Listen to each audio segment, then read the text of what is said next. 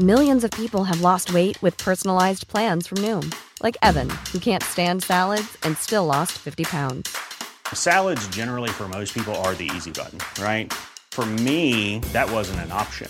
I never really was a salad guy. That's just not who I am. But Noom worked for me. Get your personalized plan today at Noom.com. Real Noom user compensated to provide their story. In four weeks, the typical Noom user can expect to lose one to two pounds per week. Individual results may vary. Heraldo Media Group presenta Sergio Sarmiento y Lupita Juárez.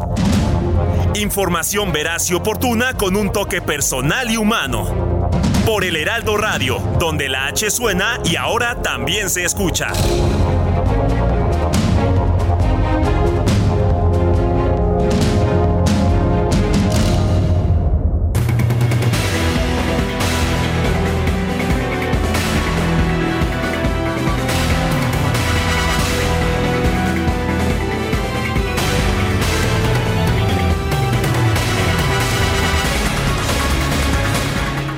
El presidente de los Estados Unidos, Joe Biden, inauguró ayer en Los Ángeles la novena cumbre de las Américas. Lanzó el desafío de seducir a los dirigentes de la región con dinero, con financiamiento y centrar la agenda en los problemas de la migración y el fortalecimiento de la democracia.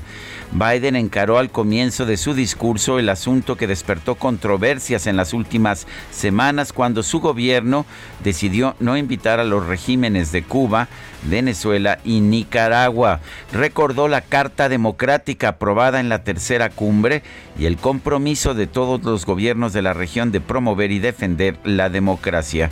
En un momento en que la democracia está amenazada en el mundo, mostremos que la democracia no es solo el rasgo definitorio de la historia de las Américas, sino el ingrediente fundamental para el futuro de América. No siempre, no siempre estamos de acuerdo en todo, pero porque somos democracias y trabajamos en nuestros desacuerdos con respeto mutuo y diálogo. Fue la posición que presentó el presidente Joe Biden de los Estados Unidos al inaugurar esta novena cumbre de las Américas.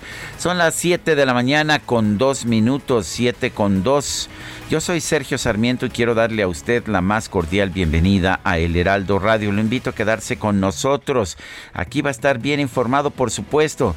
También podrá pasar un rato agradable ya que, pues si la noticia lo permite, a nosotros nos gusta darle su lado amable. Guadalupe Juárez, ¿qué nos tienes? Buenos días. Hola, ¿qué tal? Qué gusto saludarte, Sergio Sarmiento. Amigos, ¿cómo les va? Bienvenidos, ya es jueves. Gracias por estar con nosotros en esta jornada que estamos arrancando juntos. Bienvenidos. Bueno, pues les tengo información que tiene que ver con Nazón García, este sujeto líder de la luz del mundo, acusado de abuso sexual condenado ya, lo que a muchos ha decepcionado, 16 años de cárcel por abuso infantil. Las víctimas, por cierto, pedían cadena perpetua.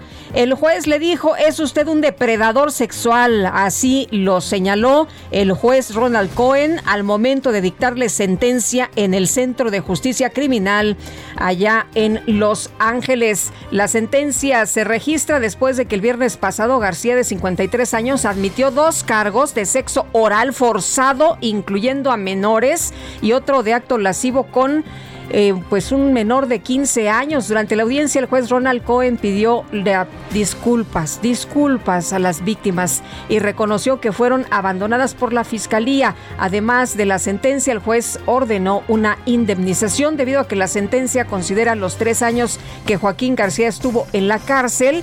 Pues este señor podría obtener su libertad antes. Este líder de la iglesia estaba acusado, escuche usted, de 20 cargos, 20 cargos, incluyendo violación, extorsión y posesión de pornografía infantil, entre otros crímenes perpetrados allá en California. Bueno, pues eh, después de todo esto, le dijeron a algunas eh, eh, de las personas agredidas que era un verdadero monstruo. Así lo calificaron. Me rompiste, yo solo confié, lo hiciste una y otra vez. Fue lo más desagradable que me ha pasado. Eres el diablo, le dijo una de las víctimas. pues hay quienes lo apoyan, lo consideran el apóstol de Jesucristo y fue descrito por las víctimas y familiares como un verdadero monstruo. Este sujeto, pues, no fue condenado a cadena perpetua, es condenado a 16 años apenas de cárcel. Bueno, y después de que se registraron largas filas, verdaderos tumultos en las oficinas del Servicio de Administración Tributaria, el SAT, se informó que la entrada en vigor del comprobante fiscal digital por Internet 4.0 se aplaza hasta el próximo primero de enero del 2023. Eh, se, iba, se iba a empezar a aplicar a partir del primero de julio del 2022. Esto había generado pues realmente una situación muy complicada eh, porque pues finalmente las empresas no iban a poder pagar las nóminas si no, si no tenían el comprobante fiscal digital de todos sus empleados. Eh, cientos de miles, quizás millones de personas iban a quedar sin su sueldo. Y bueno, pues el SAT en un comunicado señaló las personas físicas y morales que al día de hoy utilizan la nueva versión de facturación 4.0.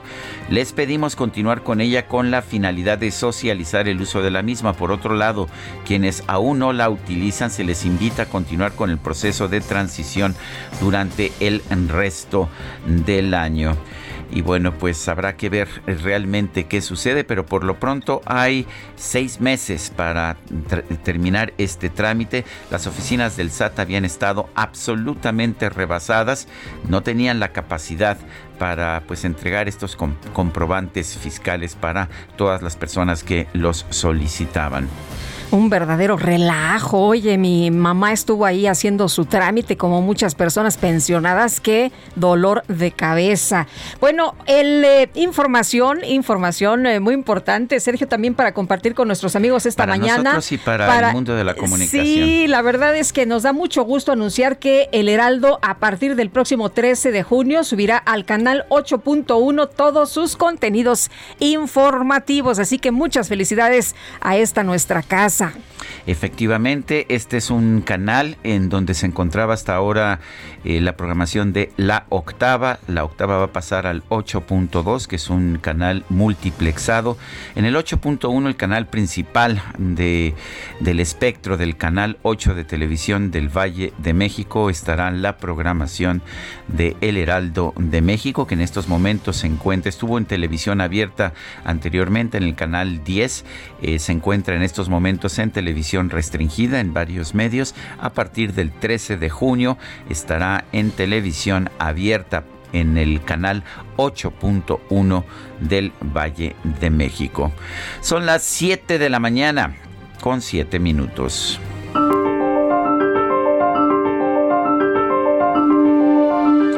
Bueno, y vamos, vamos primero a la frase del día.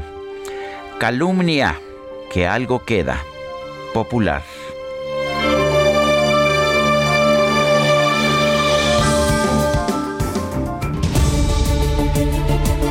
Y las preguntas, ya sabe usted que nos gusta preguntar. Ayer, por ejemplo, hicimos la siguiente pregunta. ¿Está usted de acuerdo con la decisión de AMLO de no asistir a la cumbre de las Américas? Nos dijo que sí el 14%, que no el 83%, quién sabe, 3%. Recibimos 8.398 participaciones. La que sigue, por favor. hombre, siempre me anda carrereando el DJ Kike, si no pues fuera porque lo aprecio, pues es cierto, ni modo, es parte de su naturaleza. Es, pues no podemos pedirle al alacrán que no pique. Así es, el DJ Kike. Bueno, ante la falta... No, bueno. Así que mejor compórtate, mi querido Sergio. Ya sabes quién tiene el control.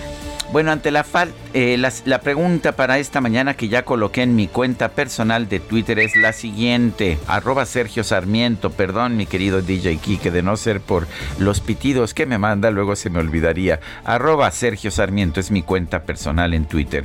Ante la falta de médicos en zonas rurales, debemos Subir sueldos, nos dice el 84.9% de quienes responden. Traer médicos cubanos, dice el 5.8%. ¿Quién sabe? 9.3%. En 40 minutos hemos recibido 1.011 votos. Las destacadas de El Heraldo de México.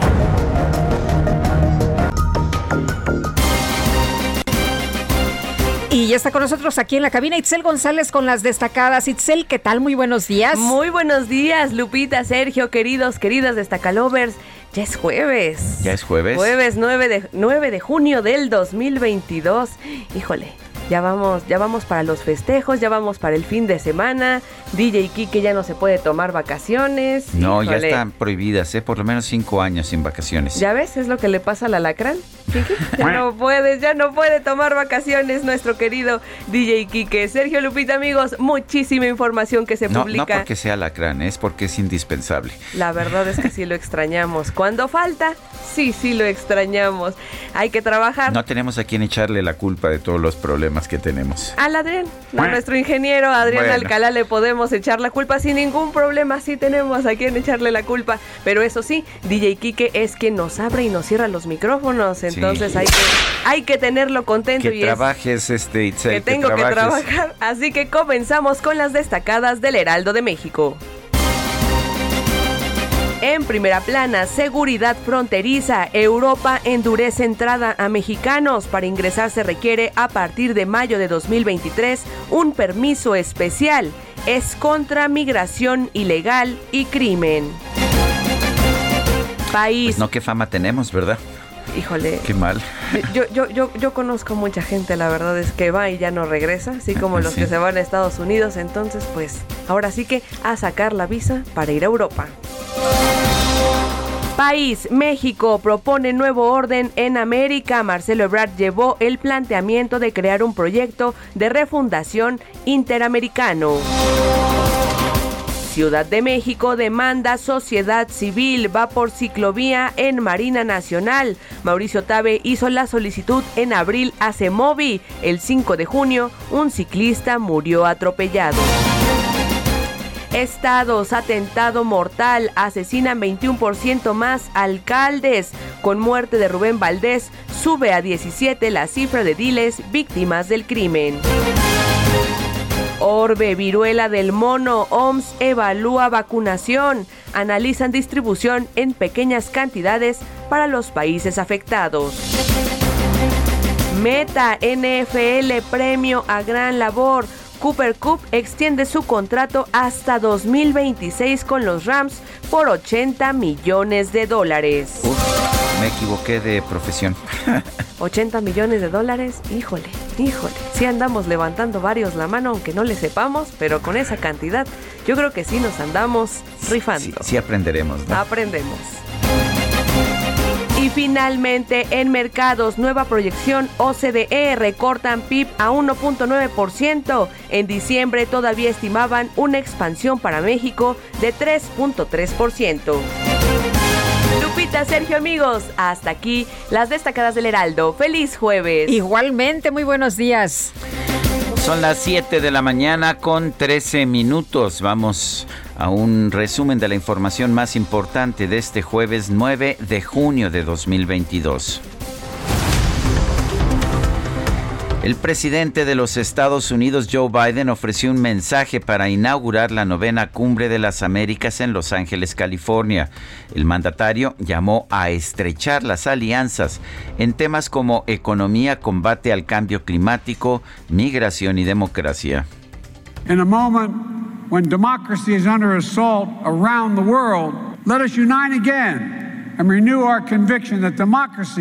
Is not only the defining feature of American histories, but the essential ingredient to America's future. La democracia es el, la característica definitoria de los países de América, es lo que dice el presidente de los Estados Unidos, Joe Biden, y está haciendo referencia a la decisión de no invitar, de no invitar a las dictaduras del continente, Cuba, Venezuela y Nicaragua. Estas que tanto quiere y que tanto apoya el presidente López Obrador. Y durante la primera reunión ministerial previo al arranque de la Cumbre de las Américas, el canciller Marcelo Ebrard aseguró que fue un error excluir de este encuentro a países como Cuba, Venezuela y Nicaragua, ya que, dijo, forman parte del continente americano excluir de esta cumbre de las Américas a países miembros de nuestro continente. El propio logo de esta cumbre de las Américas así lo reconoce. Ahí está Cuba, está Venezuela, está Nicaragua. México podría yo decir que nos faltó Baja California y Yucatán, pero digamos que están todos los países de las Américas. Consideramos que es un grave error y que nadie tiene derecho a excluir a otro. No aceptamos el principio de intervención para definir unilateralmente quién viene y quién no viene. A través de Twitter, el canciller Ebrard informó que durante un breve encuentro con el presidente de Estados Unidos, Joe Biden, habló sobre la próxima visita del presidente López Obrador a la Casa Blanca. Y en una carta dirigida al secretario de Estado de la Unión Americana, Anthony Blinken, un grupo de 15 congresistas demócratas denunció que el presidente de México, Andrés Manuel López Obrador, no prioriza la protección de la libertad de prensa y que ha denigrado a los periodistas de nuestro país. Como respuesta, el canciller Marcelo Ebrard afirmó que en México hay plena libertad de expresión Señaló que el presidente López Obrador trabaja para atender todos los casos de periodistas agredidos o asesinados. México es un país en donde yo, yo diría hay una libertad de prensa muy amplia. El presidente de la República pues, todos los días está dos horas, dos horas, le preguntan de todo. Entonces en México hay libertad de, expresión. Cuando algún periodista ha sido agredido o han perdido la vida, lo que el presidente ha dicho es se tiene que investigar que esa impunidad. Yo creo que en nuestro país hay una libertad de expresión real, como no lo había habido años. El senador republicano Marco Rubio denunció que el presidente de México, Andrés Manuel López Obrador, critica a los líderes estadounidenses electos democráticamente, mientras que elogia a un dictador en Nicaragua, a un narcotraficante en Venezuela y una tiranía marxista en Cuba. Un juez del Supremo Tribunal de California en los Estados Unidos condenó al líder de la organización religiosa La Luz del Mundo, Nazón Joaquín García, a 16 años y 8 meses de cárcel por tres cargos de abuso sexual de menores. A través de un comunicado, la Iglesia La Luz del Mundo señaló que su confianza en Nazón Joaquín García sigue intacta denunció que el apóstol de Jesucristo no tuvo más remedio que aceptar el acuerdo de la Fiscalía de California para proteger a su organización. Un juez de control vinculó a proceso al exgobernador de Chihuahua, César Duarte, por un presunto desvío de más de 96 millones de pesos. Por segunda semana consecutiva, la primera sala de la Suprema Corte de Justicia dejó pendiente la discusión de las controversias constitucionales interpuestas por el Congreso de Tamaulipas para impugnar el desafuero y también la orden de aprehensión girada contra el gobernador de la entidad, Francisco García Cabeza de Vaca. Un juez federal otorgó un amparo que ordena levantar el bloqueo de las cuentas bancarias de Mariana Gómez Leal, la esposa del gobernador de Tamaulipas, Francisco García Cabeza de Vaca. Le congelaron las cuentas por ser esposa del gobernador. Ya sabe usted que aquí en México se congelan las cuentas aunque no haya una orden de un juez. Y el Servicio de Administración Tributaria otorgó una prórroga, escuche usted muy bien, hasta el primero de enero del 2023 para que los trabajadores presenten su constancia de situación fiscal, ya que las medidas para agilizar la obtención de este documento fueron insuficientes. Rogelio Ramírez de la O, el titular de la Secretaría de Hacienda, reconoció que la economía de México no está en una situación ideal. Le está costando trabajo alcanzar la recuperación después de la crisis generada por la pandemia de COVID-19.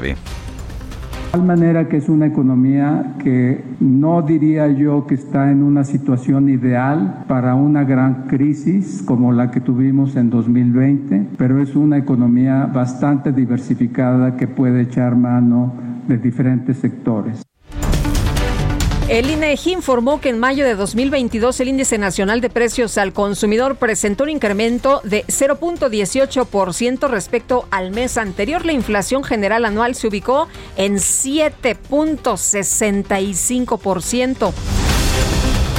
La plataforma Nómina Transparente del gobierno federal reveló que el escritor Pedro Salmerón, quien había sido propuesto como embajador de México en Panamá, fue nombrado director del Archivo General Agrario desde el pasado 2 de mayo. Como decían los que los que no eran como como ahora que eran completamente diferentes, vivir fuera del presupuesto es vivir en el error. Eso decían, pero ya no son iguales. Ah, no, ya no son iguales. ahora ahora son que son similares como los medicamentos. No me digas que lo mismo, pero bueno, bueno, bueno. Oye, este pero ahí está la decisión, ¿no? Cuando eres cuate del presidente, pues te va muy bien. Aunque te rechace, aunque tengas acusaciones de acoso sexual o aunque te rechacen como presunto embajador para Panamá. Oye, el otro día lo metieron al botiquín a Pedro Salmerón. Fue a una eh, presentación de unos libros y no sé qué se agarró ahí, se, se lió con un taquero y terminó encerrado. Bueno, pero por, pero por lo menos no ha perdido eh, su, su, empleo en el erario, no está viviendo fuera del presupuesto y te aseguro que tiene muy buen sueldo. Pues eh, vi por ahí 50, un poquito más de 50 mil pesos. Ah, vi por ahí. Oye, bueno, el Tribunal Electoral del Poder Judicial de la Federación determinó que 17 gobernadores del país incurrieron en promoción indebida del proceso de revocación de mandato. La vicecoordinadora del PAN en el Senado, Kenia López, aseguró que Morena no obtuvo los resultados deseados durante las elecciones del domingo pasado. Consideró necesaria una alianza de oposición para salvar a México del populismo. Dijeron seis de seis y el pueblo de México ya no los apoya. Nosotros desde aquí le decimos, claro que sí, claro que sí hay tiro señor López Obrador. Hemos ganado pese a la elección de Estado que Morena hizo. Debemos defender al pueblo de México del populismo. El diputado del PT, Gerardo Fernández Noroña, subió a la tribuna de la Comisión Permanente del Congreso con seis manzanas para explicar que la oposición perdió las elecciones del pasado 5 de junio. A ver, explíquenme eso, con manzanitas. ¿Tenían seis? Y perdieron las cuatro más grandes. ¿Cómo es que ganaron? ¿Qué ganaron? Porque además les ganamos las seis. Hicieron fraude electoral, violencia bárbara en Durango, en Aguascalientes y en Tamaulipas. Y a pesar de toda su violencia, el pueblo de Tamaulipas salió y los borró electoralmente del mapa y corrió al gobierno paneaguado del crimen organizado en esa entidad. Pues igual que al PT, ¿no? Al PT que al que pertenece Fernández Noroña no le fue nada bien en estas elecciones. Pues sí, y es interesante, cuando ganan es que ganaron, cuando pierden es que pues hubo violencia electoral y hubo fraude electoral. En fin, la agrupación priista Democracia y Justicia Social exigió la renovación inmediata del Comité Ejecutivo Nacional del partido, encabezado por el dirigente nacional del tricolor Alejandro Moreno. El gobernador de Puebla, Miguel Barbosa, denunció que las autoridades municipales de la entidad han mostrado poco interés para prevenir y esclarecer los delitos que ocurren en sus territorios. ¿Por qué no nos ayudan las policías municipales a esclarecer los hechos? ¿por qué no nos ayuda? El día que se conozca cómo está articulada, por ejemplo, la investigación de lo del asesinato de Cecilia Monzón, van a ver cuántas cosas se tuvieron que hacer. Y no recibimos la colaboración de ninguna autoridad municipal. Por cierto que ayer Elena Monzón a través de un video publicó que la estaban persiguiendo y que temía por su vida. Después eh, dijo que ya le estaba apoyando la Fiscalía de Puebla. Este miércoles fue asesinado a balazos el alcalde de Teopisca, en Chiapas, Rubén de Jesús Valdés Díaz. Se encontraba en la región de Los Altos, tenía ocho meses apenas en el cargo. La Fiscalía General de la Ciudad de México informó que un juez dictó la medida cautelar de prisión preventiva en contra de Nelson N., presunto líder de una red internacional de explotación sexual infantil. La Comisión Ambiental de la Megalópolis suspendió ayer la fase 1 de la contingencia ambiental por ozono en el Valle de México. No es que haya funcionado la suspensión de circulación de vehículos, ya sabemos que pues el principal contaminante, la principal fuente de contaminación es la termoeléctrica de Tula, pero sí llovió y la lluvia la lluvia logró lo que no se había logrado. Bueno, y el gobernador de Nuevo León, Samuel García, señaló que los problemas de falta de agua y los cortes de electricidad en el estado no son responsabilidad de su administración. Inga tu madre, Samuel. Yo resulta que también es mi culpa que no hay luz. Ahora, la mentada de madre también me llega porque no hay luz. Como si yo manejo CFE. Yo resulta que la mentada de madre es porque no hay agua. Como si a mí me toca el abasto del agua. Pues no, señores. El abasto del agua le toca con agua. El abasto de luz le toca a la CFE. Bueno, y rápidamente la Unión Europea va a requerir una visa especial para los ciudadanos mexicanos para ingresar a Europa. Vamos a una pausa. Guadalupe Juárez y Sergio Sarmiento estamos en el Heraldo Radio.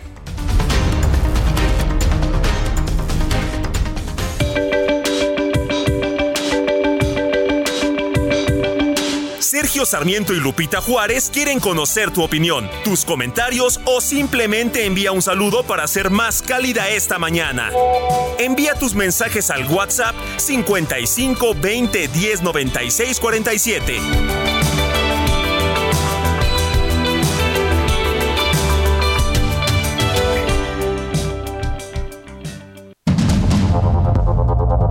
Continuamos con Sergio Sarmiento y Lupita Juárez por el Heraldo Radio.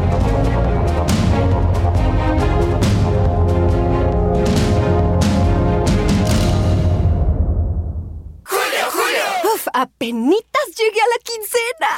Pues si llegaste limpia, aprovecha el 3x2 en todos los lavatrastes, cloros y desinfectantes. Sí, 3x2 en todos los lavatrastes, cloros y desinfectantes. Con Julio, lo regalado te llega. Solo en Soriana. A junio 9. Aplican restricciones.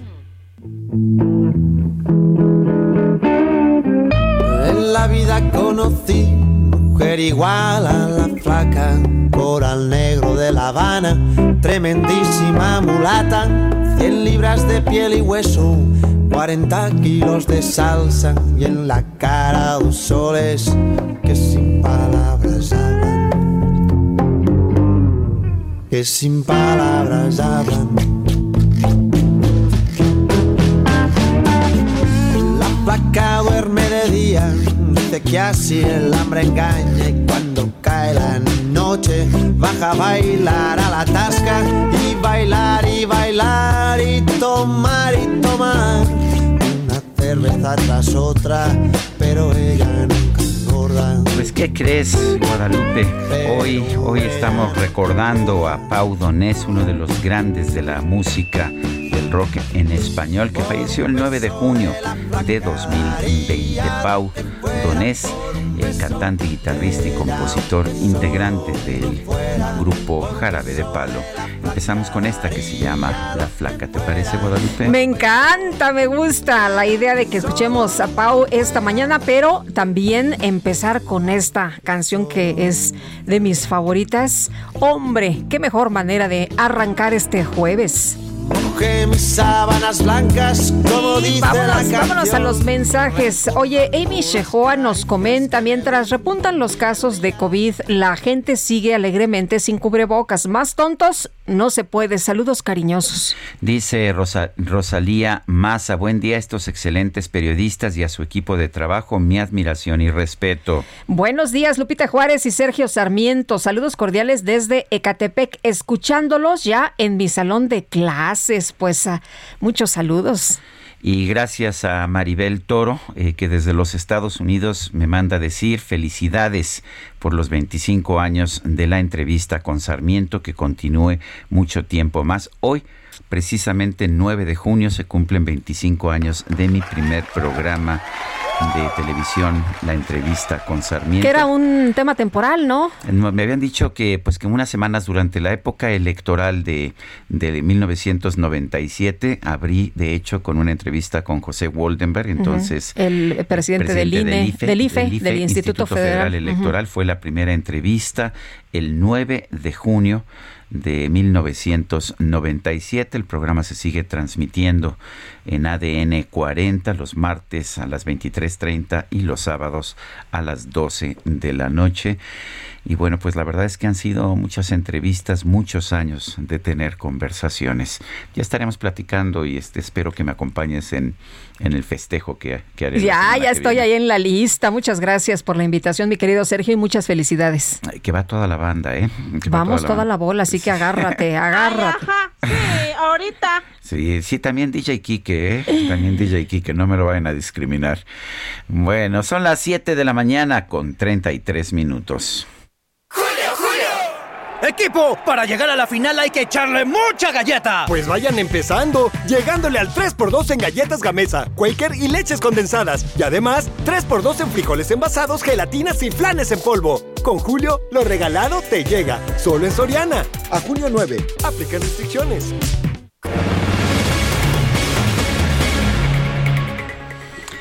Bueno, pues vamos a, vamos a la información.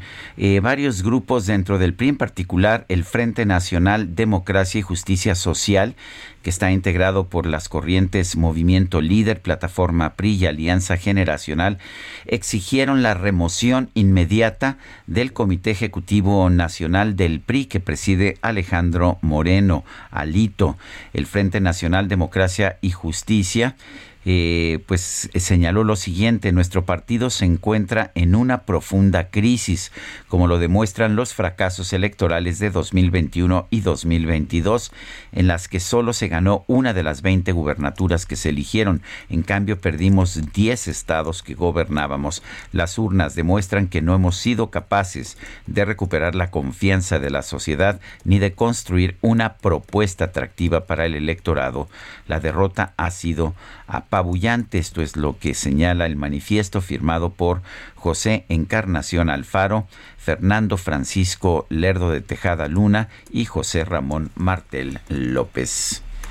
Bueno, y de acuerdo con una investigación de Mexicanos contra la Corrupción, Alejandro Moreno, el exgobernador de Campeche y líder nacional del PRI, utilizó su influencia política y poder para triangular dinero a través de la compra y venta de inmuebles con el propósito de no dejar rastro en sus declaraciones patrimoniales ni ante la autoridad fiscal.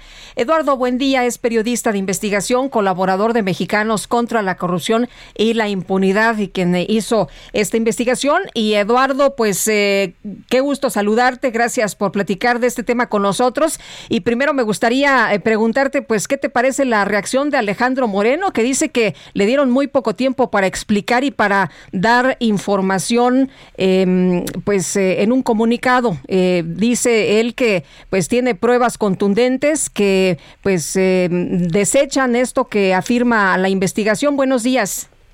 Buenos días, Lupita y Sergio. Qué gusto saludarlos a ustedes y a, su amplio auditorio. pues Sí, en efecto, como comentas, Lupita, ayer eh, él eh, hizo público un, un comunicado en donde señala varios puntos, este, pues señalando falencias en la investigación. La verdad es que, eh, pues, estos dichos, estas cosas que él expone, nosotros pues ya las hemos replicado en otros espacios también. Este, de hecho, sí, sí tenemos en cuenta el presentar la contrarréplica también de manera muy formal, porque pues si los lectores pueden darse cuenta esta investigación, todo lo que él marca, este, pues está debidamente explicado, ¿no? Él dice que, por ejemplo, nosotros le atribuimos a él la propiedad de 35 casas, que estamos diciendo que son de él, realmente no, nosotros en el texto estamos delineando que pertenecen a él, a su hermano Emilio Gabriel, y a su madre Yolanda Cárdenas y a su arquitecto Juan José Salazar Ferrer. Entre los cuatro reúnen 35 casas y terrenos solo en Campeche.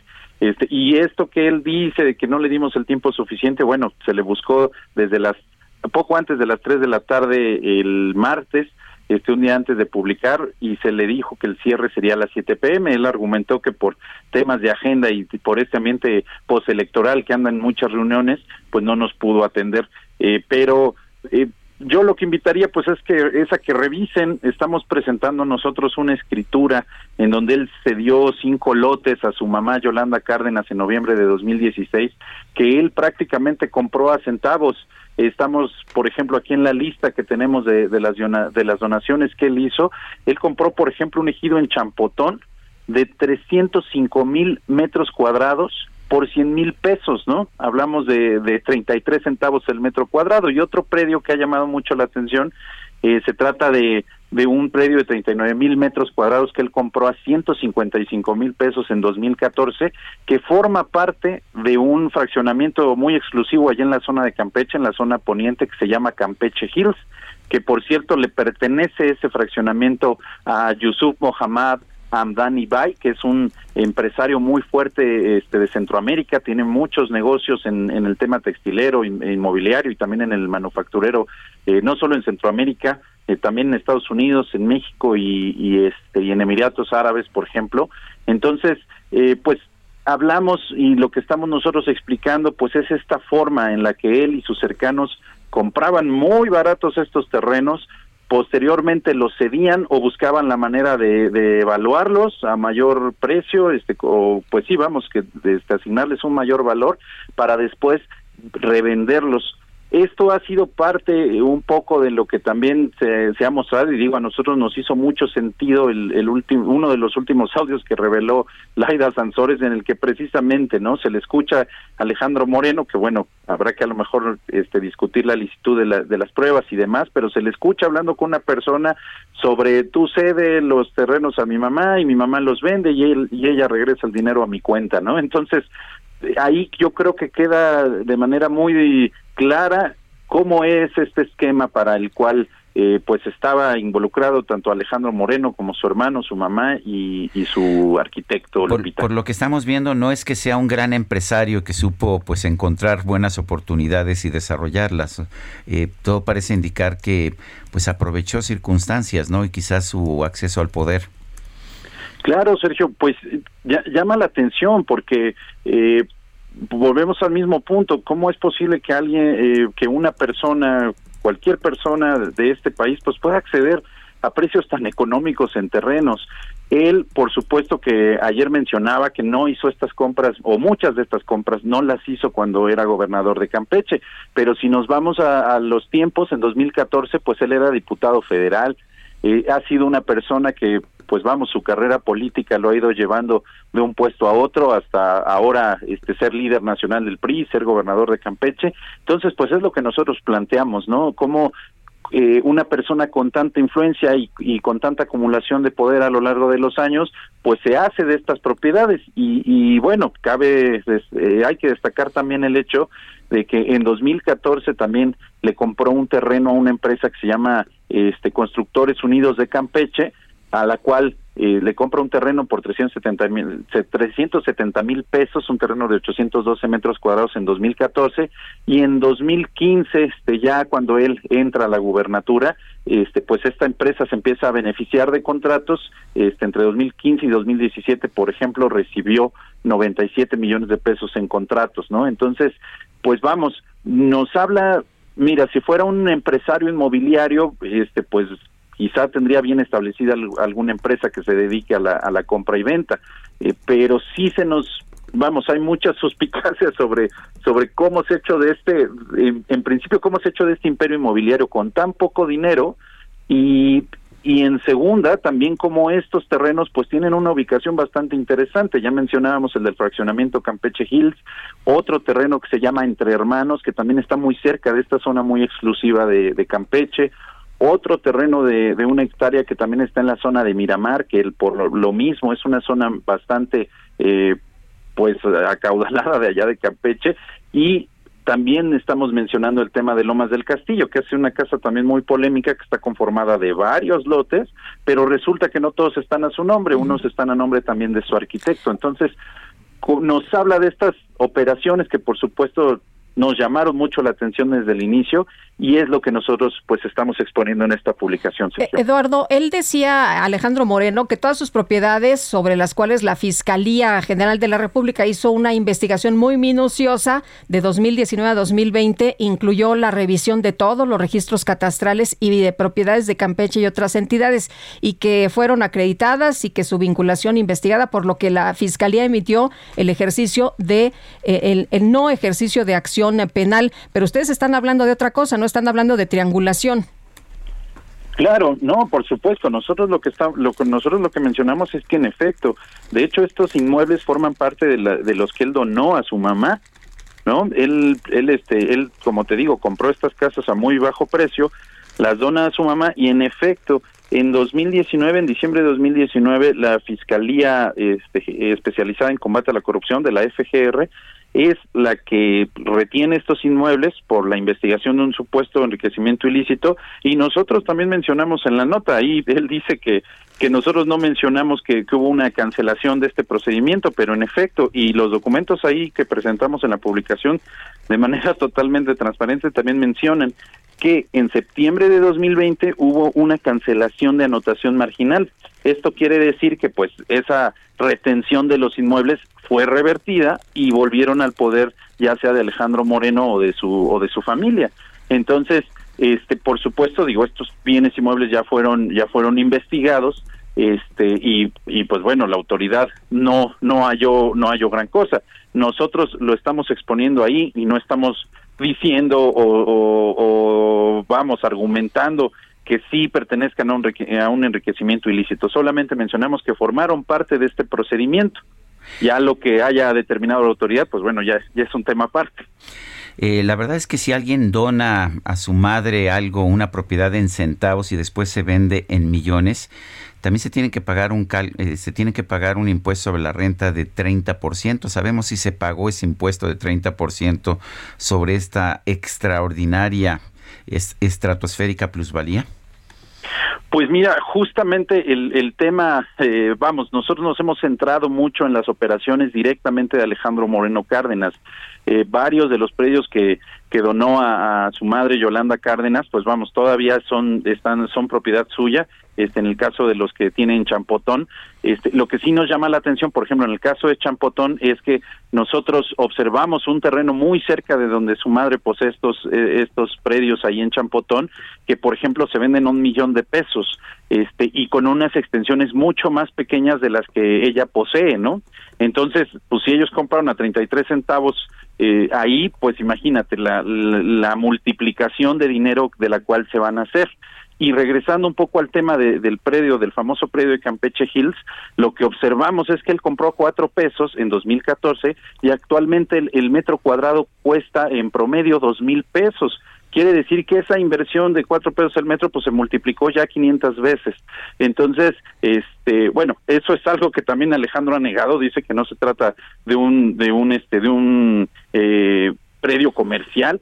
Sin embargo, pues pertenece a ese fraccionamiento y él dice que está a un costado, pero en el historial de registros dice claramente que este predio pertenece a Campeche Hills y ahí es donde se están vendiendo ahorita terrenos este en esas cantidades. Muy bien, Eduardo, muchas gracias por conversar con nosotros esta mañana. Muy buenos días. Gracias a ustedes y muchas felicidades, este Sergio. Gracias, gracias. Eh, te mando un fuerte abrazo, Eduardo. Muchas gracias. Otro de vuelta para ustedes. Hasta luego. Gracias. Bueno, adiós. Muy buenos días. Si es tan buen empresario Alito, yo no sé qué está haciendo en la política, donde le ha ido bastante mal, ¿verdad? Donde no gana, no gana una sola Pues elección. últimamente, últimamente no les no le está yendo muy bien. Y bueno, por otra parte, Sergio, vamos con, con otros temas también que tienen que ver con la política. El líder nacional de Movimiento Ciudadano, Dante Delgado, rechazó aliarse con el PRI, el PAN y el PRD eh, con un candidato presidencial. Misael Zavala nos tiene el reporte.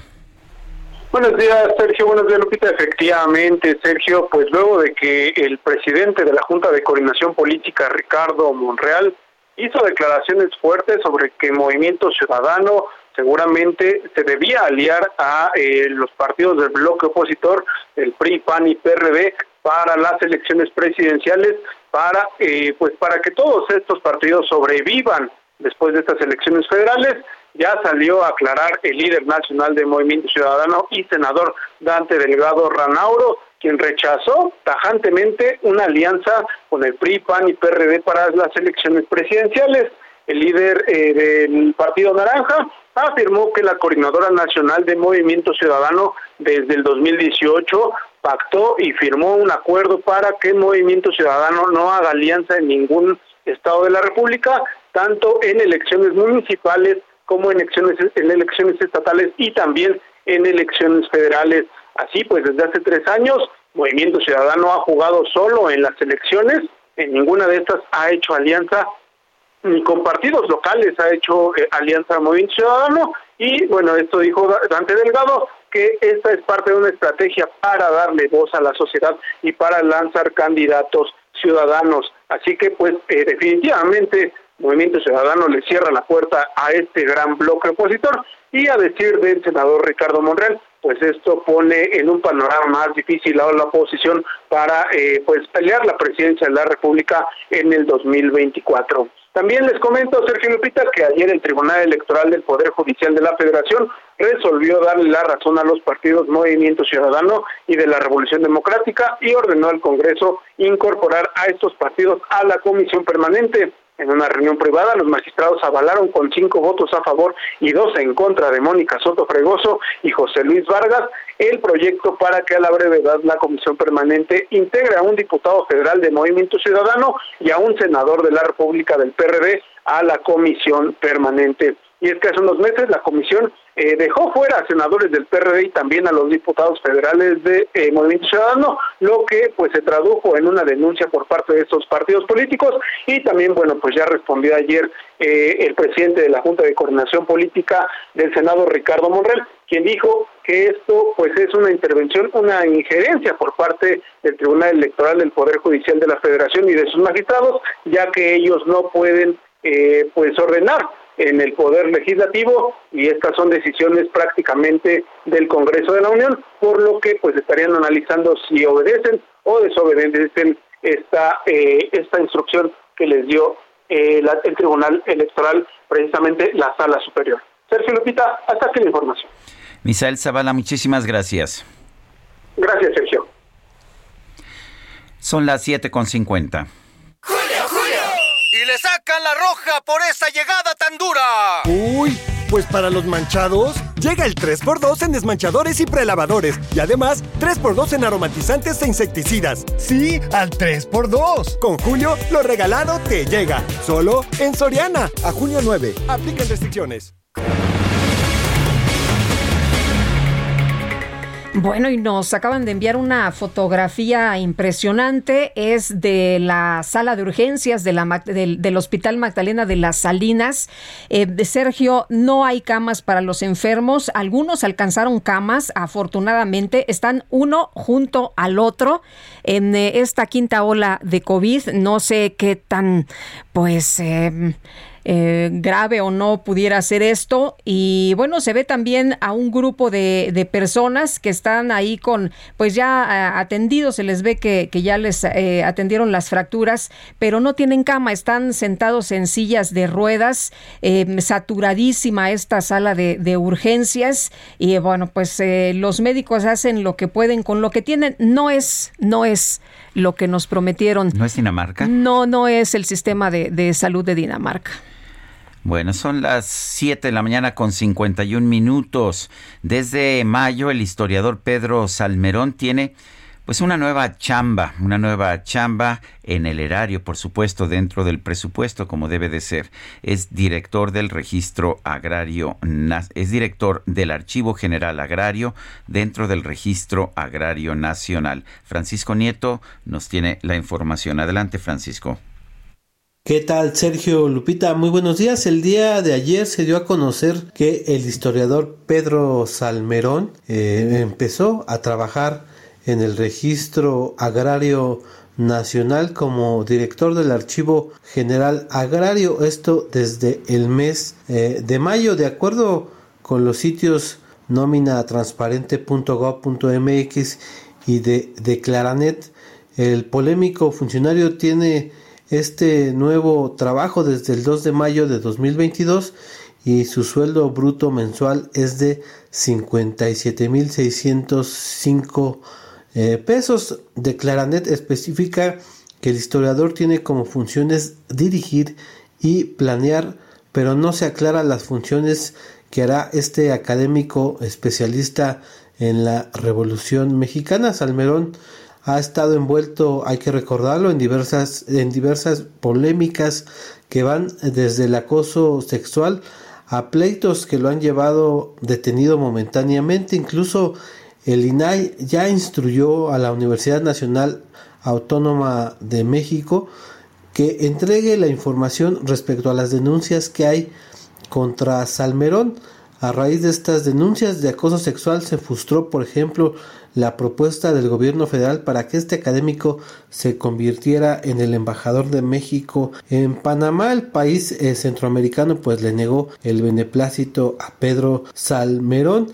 Eh, también eh, se dio a conocer en la columna a fuego lento de Alfredo González en el Heraldo de México, pues que tuvo o protagonizó una pelea en una taquería en el estado de Colima. La columna explica que el 22 de mayo estuvo preso toda una, toda una mañana en una cárcel de Colima por liarse a golpes con un taquero.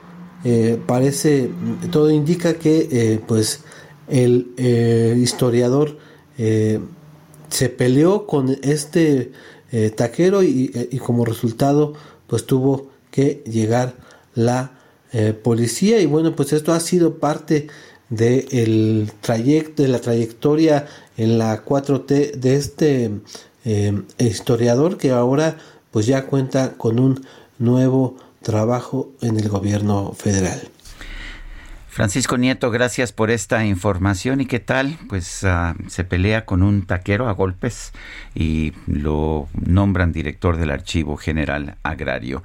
Son las 7 con 54 minutos. Vamos a una pausa y regresamos.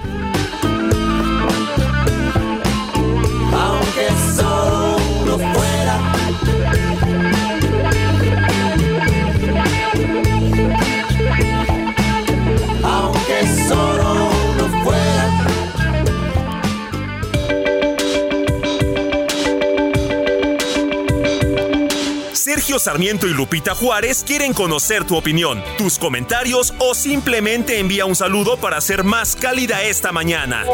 Envía tus mensajes al WhatsApp 55 20 10 96 47.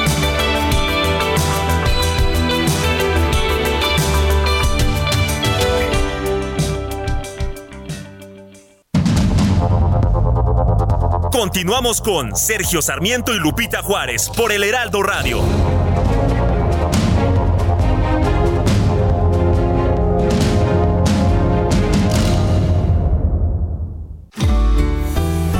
¿Tienes ganas de un nuevo aroma?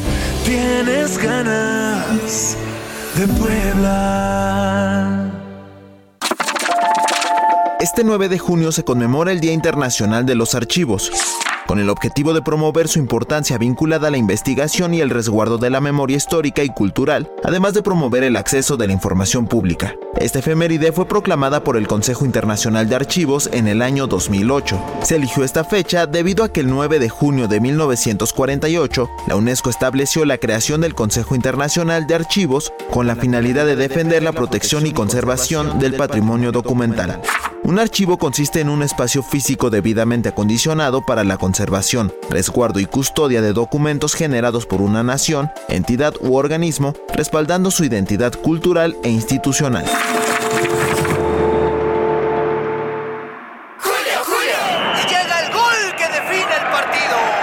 Para grandes definiciones, llega a la pantalla Samsung 58 pulgadas 4K Smart TV a 10.990 y refrigerador Midea 7 pies con despachador semiautomático a 5.499. Con Julio, lo regalado te llega. Solo en Soriana. A junio 9. Aplican restricciones.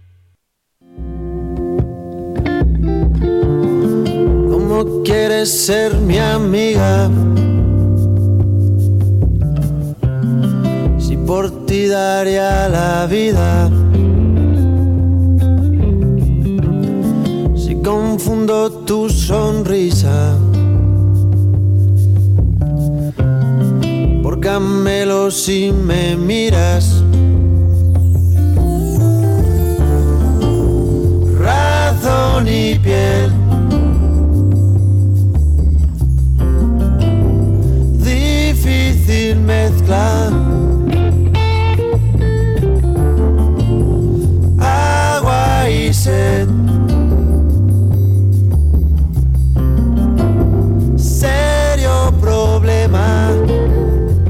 Escuchando a Pau Donés.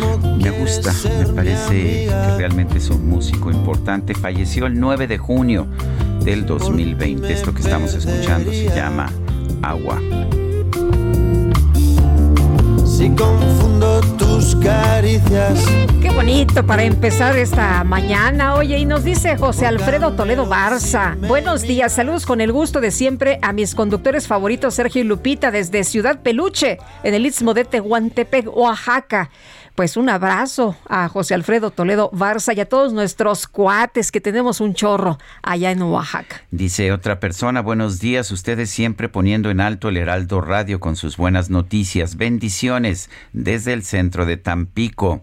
Es la licenciada María Luisa Martínez Pérez. No conozco Tampico. No. Se me hace que me tengo que echar una vuelta por allá. Sí, lo conozco, me gusta. Bueno, vámonos eh, ahora con. ¿eh? Sí. Caluroso. No, y ahorita, ahorita de estar, pero tremendo. más. Sí. Oye, dice Alfredo Bernal, eh, buenos días. ¿Cuántas vergüenzas en el exterior debemos pasar los mexicanos teniendo el canciller que defender las posiciones de AMLO ante los foros internacionales, como eso de estar del lado de los dictadores y decir que en México se respeta la libertad de expresión? Qué pena. A mí este gobierno me da mucha vergüenza. Son las 8 de la mañana con 4 minutos. Vámonos al clima. El pronóstico del tiempo con Sergio Sarmiento y Lupita Juárez.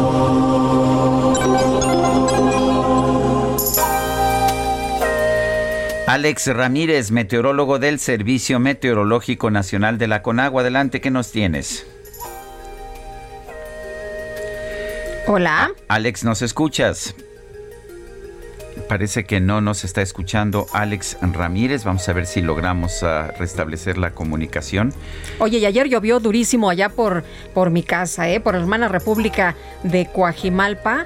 No, hombre, no sabes, eh, llovió, me parece, como unas tres horas de manera bastante intensa. Y bueno, esta lluvia que nos ayudó a, a limpiar la ciudad porque teníamos esta contingencia ambiental. Bueno, ya está en la línea telefónica Alex Ramírez, meteorólogo del Servicio Meteorológico Nacional de la Conagua. Adelante, Alex.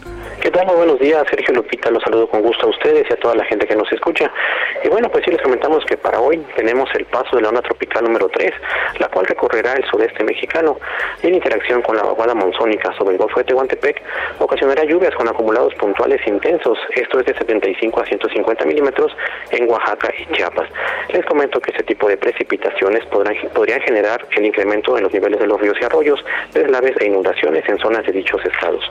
Por otro lado, tenemos la interacción de un canal de baja presión el cual se extenderá sobre el noroeste hasta el centro del territorio nacional y aunado con el ingreso de humedad e inestabilidad en niveles altos de la atmósfera, producirá chubascos y lluvias fuertes acompañadas de descargas eléctricas y posible caída de granizo en el noroeste, occidente y centro del territorio nacional. En cuanto a las temperaturas máximas, les comento que se mantendrá en ambiente cálido a caluroso en gran parte del país, con temperaturas máximas muy calurosas, con valores superiores a los 40 grados centígrados en zonas de Baja California, Sonora, Chihuahua, Coahuila, Nuevo León y Tamaulipas. Y bueno, Sergio Lupita, finalmente les comento que para la Ciudad de México se pronostica cielo nublado la mayor parte del día, con lluvias puntuales fuertes acompañadas de descargas eléctricas. El ambiente vespertino será templado a cálido, con una temperatura máxima de 23 a 25 grados centígrados y la mínima para mañana será de 14 a 16 grados centígrados. Esta es la información que tenemos. Que tengan un excelente día. Muchas gracias, Alex. Hasta luego. 8 con 6 minutos. Bueno, el presidente Andrés Manuel López Obrador aseguró que la oposición mexicana y algunos senadores de los Estados Unidos como Ted Cruz y Marco Rubio han coordinado una campaña para vincularlo con el narcotráfico. Larry Rubin es representante del Partido Republicano en México, presidente de The American Society of Mexico y presidente de Republicanos Hispanos de Texas. Larry, ¿qué tal? Qué gusto saludarte. Muy buenos días. Igualmente, Lupita, muy buenos días. Oye, pues, ¿cómo ves estas declaraciones del presidente López Obrador que dicen que, bueno, pues ellos no tienen pruebas contra él, pero él sí tiene pruebas de que son apoyados por, eh, pues, estas asociaciones de armas? Pues mira, la realidad es que en Estados Unidos es legal que las asociaciones de diferentes industrias apoyen a los candidatos, entonces eh, digamos que no es nada nuevo, esto ha sido eh, ya durante décadas, eh, afortunadamente en, en, Estados Unidos las empresas y las asociaciones tienen que claramente indicar cuando cuando apoyan a un candidato a otro, ¿no? Pero el, el, el tema central, Lupita, creo yo, es pues obviamente el disgusto de parte de los dos senadores de origen cubano con respecto a la invitación que, quería el presidente López Obrador se le girara al presidente de Cuba, ¿no? Que, claro está, es una dictadura y, y, un país no democrático. El, bueno, entonces es, legal. De hecho, tengo entendido que hay incluso una decisión de la Suprema Corte en el sentido de que las asociaciones de empresas o las empresas pueden apoyar financieramente a los candidatos eh, y a los partidos que a propósito no reciben dinero de los contribuyentes allá en los Estados Unidos. Exactamente, Sergio. las empresas, las asociaciones y los individuos, eh, personas, eh, digamos, físicas, eh, pueden donar a las, a las campañas. Eh, todo se registra y, como muy bien apuntas, no reciben dinero como se hace en México a través de, de, de, los mecanismos federales, ¿no? sino más bien es, es donaciones personales y corporativas por donde los candidatos se financian. Entonces, pues, pues el que una asociación como es la Asociación del Rifle eh, apoye a uno o a muchísimos candidatos, tanto republicanos como demócratas, no es noticia, ¿no? Eso es algo que es muy transparente y las, las asociaciones como la del rifle tienen que eh, tienen que hacerlo claramente, eh, reportarlo claramente en, en, en, al gobierno, ¿no? Pues Larry, parece que como se ha dicho últimamente, aquí sí hay tiro, ¿no? Y AMLO está emplazando a los senadores de Estados Unidos a aprobar imputaciones, estas que han señalado de vínculos con el narco. Y, creo que, que, es un eh, comentario muy válido. A fin de cuentas, eh, pues la relación México-Estados Unidos es de vital importancia, no nada más para para México, sino también para Estados Unidos, para el Partido Republicano. Y cada cada senador puede y tiene el derecho de, dar su opinión, no es una opinión generalizada del partido ni mucho menos, eh, pero definitivamente tenemos que, que, apuntalar para que para que los senadores y el gobierno federal eh, encabezado por Andrés Manuel López Obrador pues eh, tengan un diálogo abierto permanente y, claro está eh, siempre bajo la soberanía de cada una de las naciones eh, nos conviene, de hecho, que el presidente se pelee con estos senadores uh, republicanos. También se ha peleado con un, por lo menos uno demócrata, y pues ayer recibió una crítica de representantes demócratas también por el tema de los periodistas asesinados en México. ¿Le conviene a México o, o no importa? Los, o los senadores pues son poco importantes allá en Estados Unidos.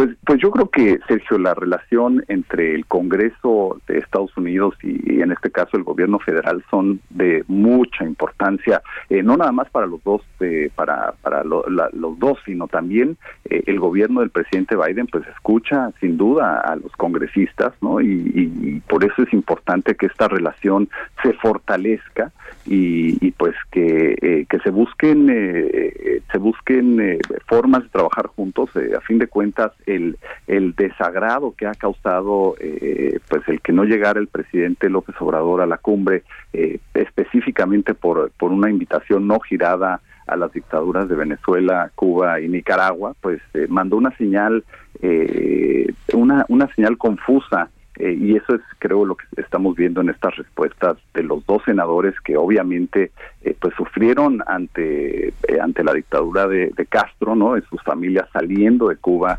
por lo mismo. Entonces, para ellos es algo personal, inclusive.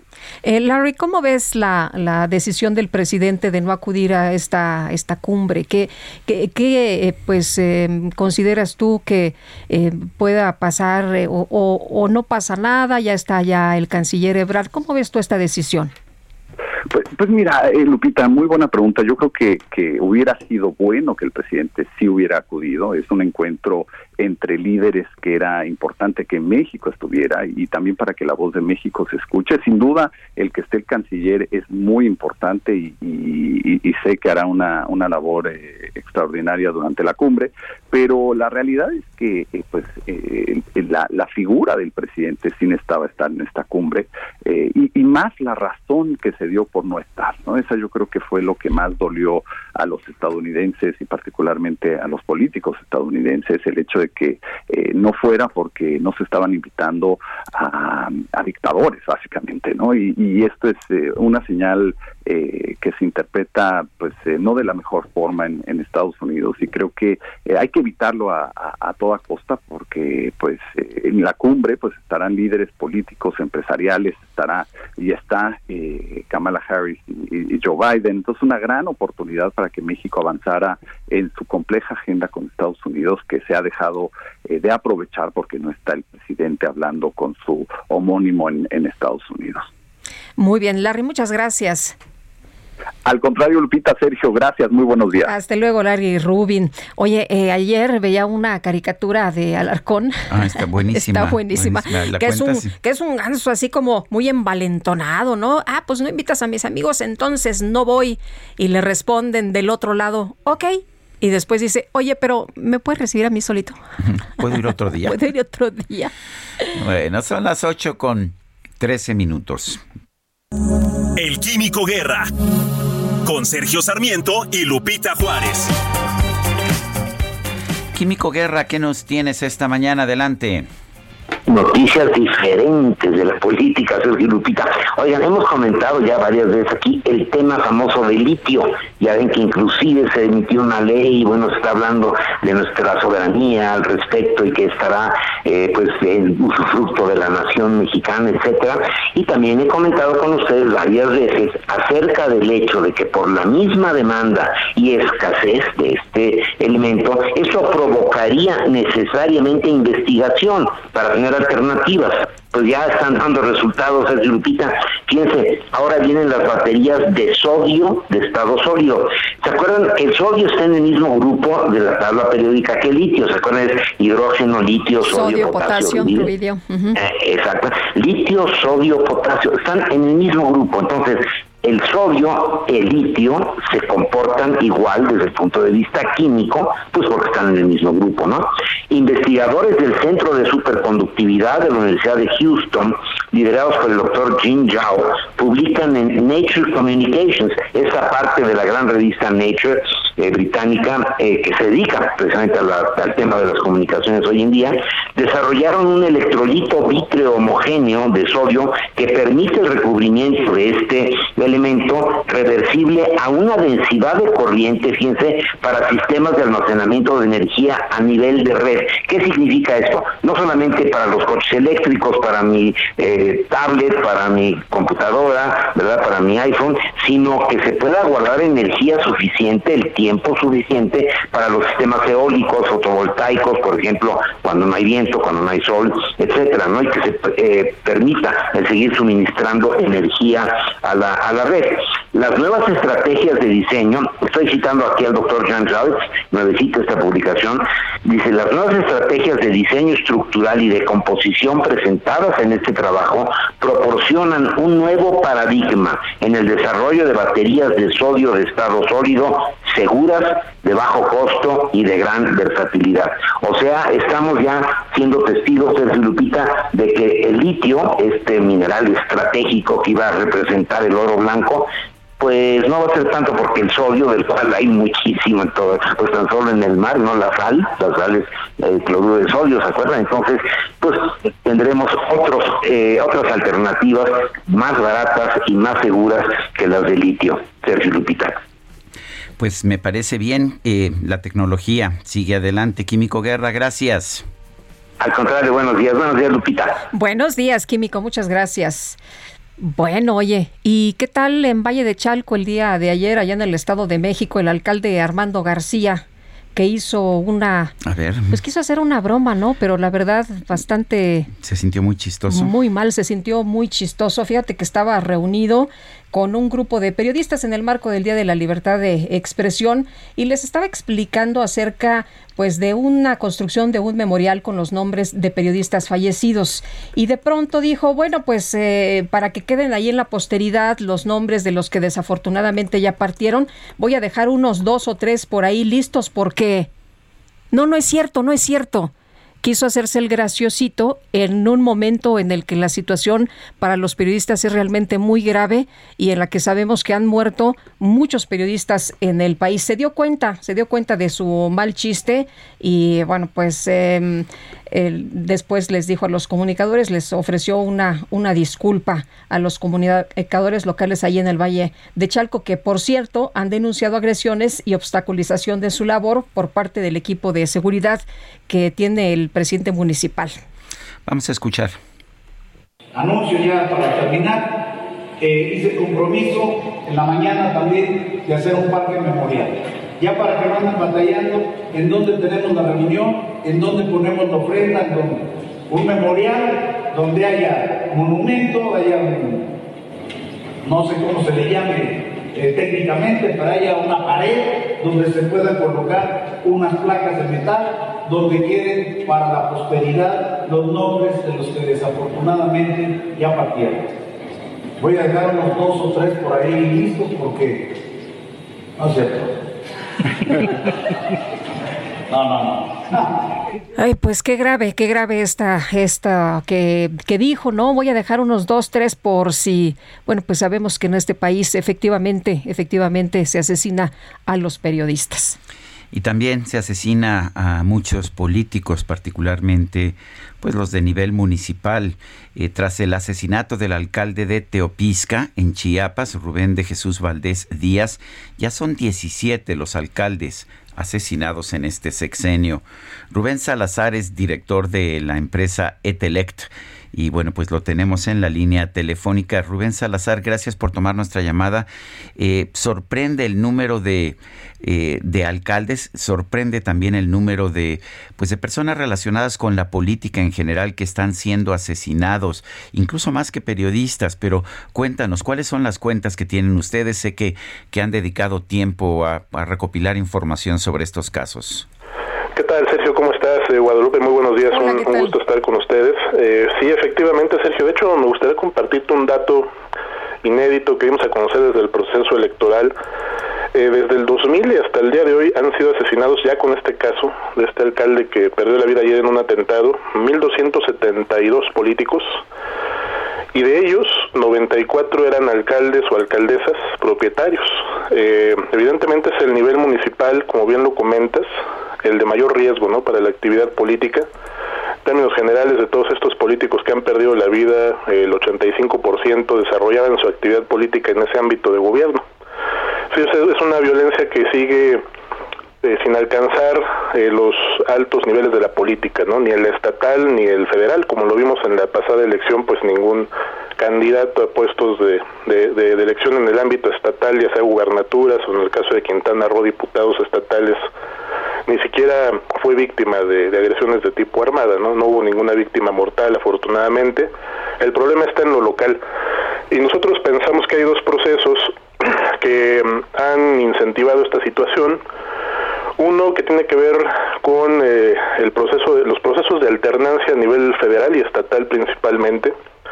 Anteriormente, pues muchas disidencias políticas y criminales pues estaban a raya, ¿no? Con esta disciplina vertical que ejercía el, el, régimen de partido hegemónico del PRI hace un año, hace un siglo, o en el siglo pasado, perdón, y que posteriormente quedó en manos de sus gobernadores, no los gobernadores de ese, de ese partido, pero en cuanto esa alternancia también empieza a avanzar a nivel estatal, pues muchos de estos poderes caciquiles se empiezan a convertir realmente ahora en los nuevos jefes políticos de estas localidades, empiezan a tejer sus propios pactos político-delictivos y le empiezan a cerrar el camino ¿no? a, a muchos cuadros políticos ya sea por, por representar una oferta distinta, combatir la corrupción o peor, ¿no? Combatir a, a, grupos delictivos y esta violencia empieza a expandirse a nivel local como una represalia, ¿no? Ante este tipo de perfiles que representaran una amenaza para el poder de todos estos eh, caciques o grupos delictivos que, se, que han venido proliferando a nivel local. Y el segundo proceso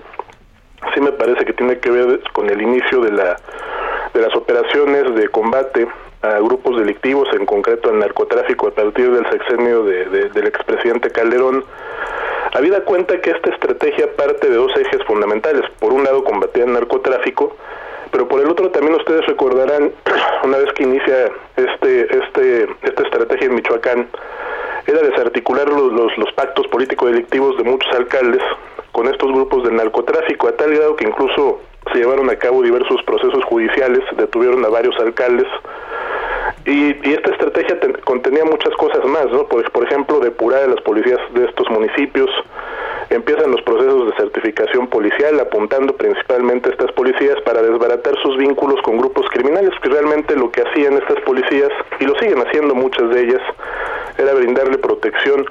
Entonces, cuando esto ocurre, muchos alcaldes quedan a la deriva, es decir, si se les obliga eh, o se les busca alinear en esta estrategia para combatir al narcotráfico, sin darles las herramientas a muchas de ellas.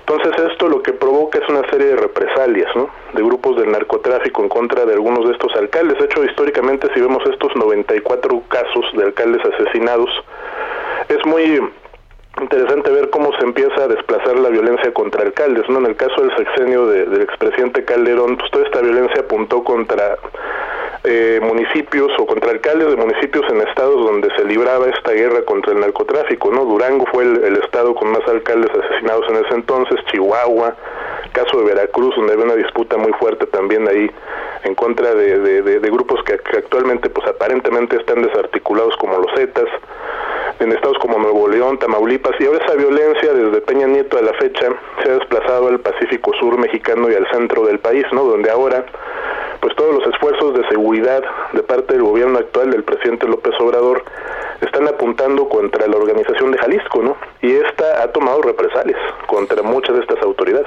Rubén, ¿estamos viendo más asesinatos en este eh, sexenio? Sí, de hecho hay un, con este dato que daba Sergio, eh, 17 alcaldes, de estos 94 del 2000 a la fecha, 17 han perdido la vida en el actual sexenio y esto representaría a Guadalupe un aumento del 21% en relación con el mismo periodo de gobierno de Peña Nieto y un aumento del 70% en relación al mismo periodo de gobierno de Felipe Calderón desde que asumen posesión de sus cargos. Pensamos que es debido a la manera en cómo se aproxima también el proceso de alternancia federal, puesto que este patrón se observó en los últimos dos sexenios. El mm, año más violento para Calderón fue el cuarto, para Peña el quinto, ¿no? Bueno, pues Rubén Salazar, director de Telect, gracias por esta conversación. Nosotros tenemos que irnos a una pausa en este momento. Regresamos en un momento más.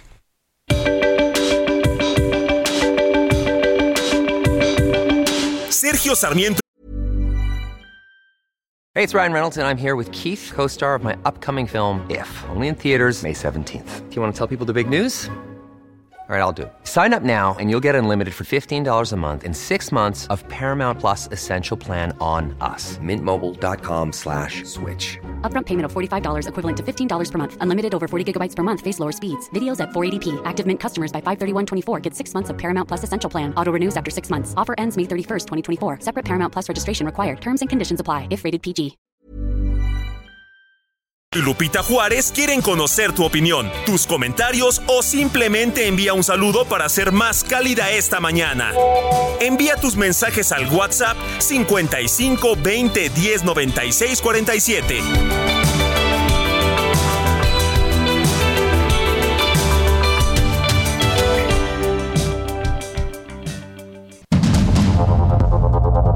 Continuamos con Sergio Sarmiento y Lupita Juárez por el Heraldo Radio.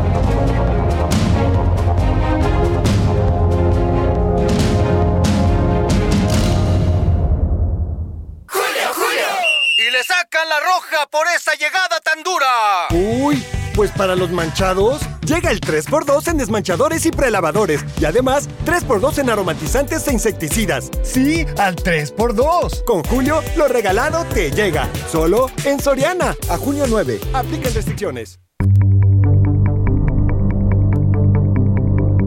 Jaque Mate con Sergio Sarmiento.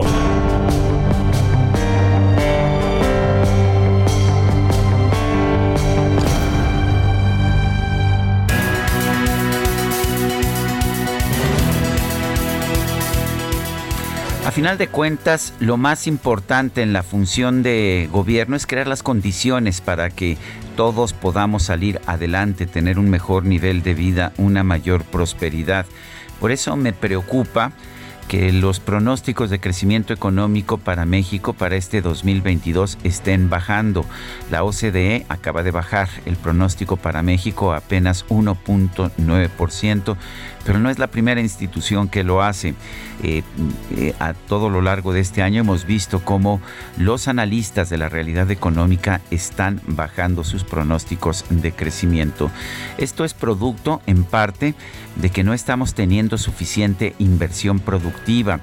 Eh, las acciones del gobierno federal, por ejemplo, en el caso de la energía, de la electricidad, del petróleo, pero también en casos como el del aeropuerto o de la cervecería de Mexicali, están demostrando que no les interesa al gobierno eh, la inversión privada.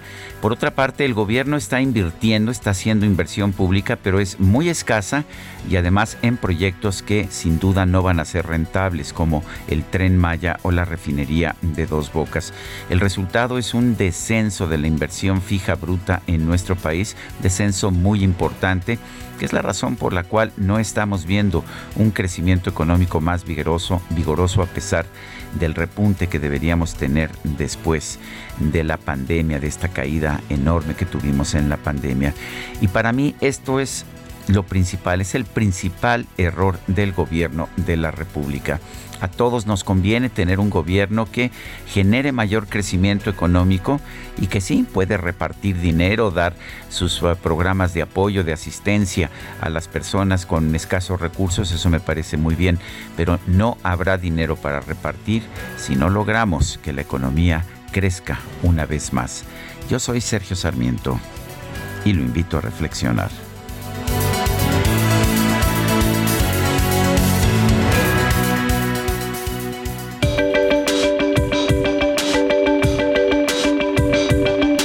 Sergio Sarmiento, tu opinión es importante. Escríbele a Twitter en arroba Sergio Sarmiento.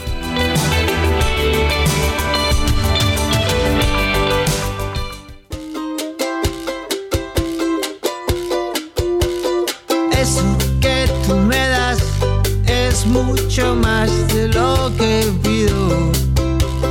Todo lo que me das es lo que ahora necesito. Eso que tú me das, no creo lo tenga merecido. Por todo lo que me das, te estaré siempre agradecido. Así que gracias por estar, por tu amistad y tu compañía. Eres lo, lo mejor me ha dado la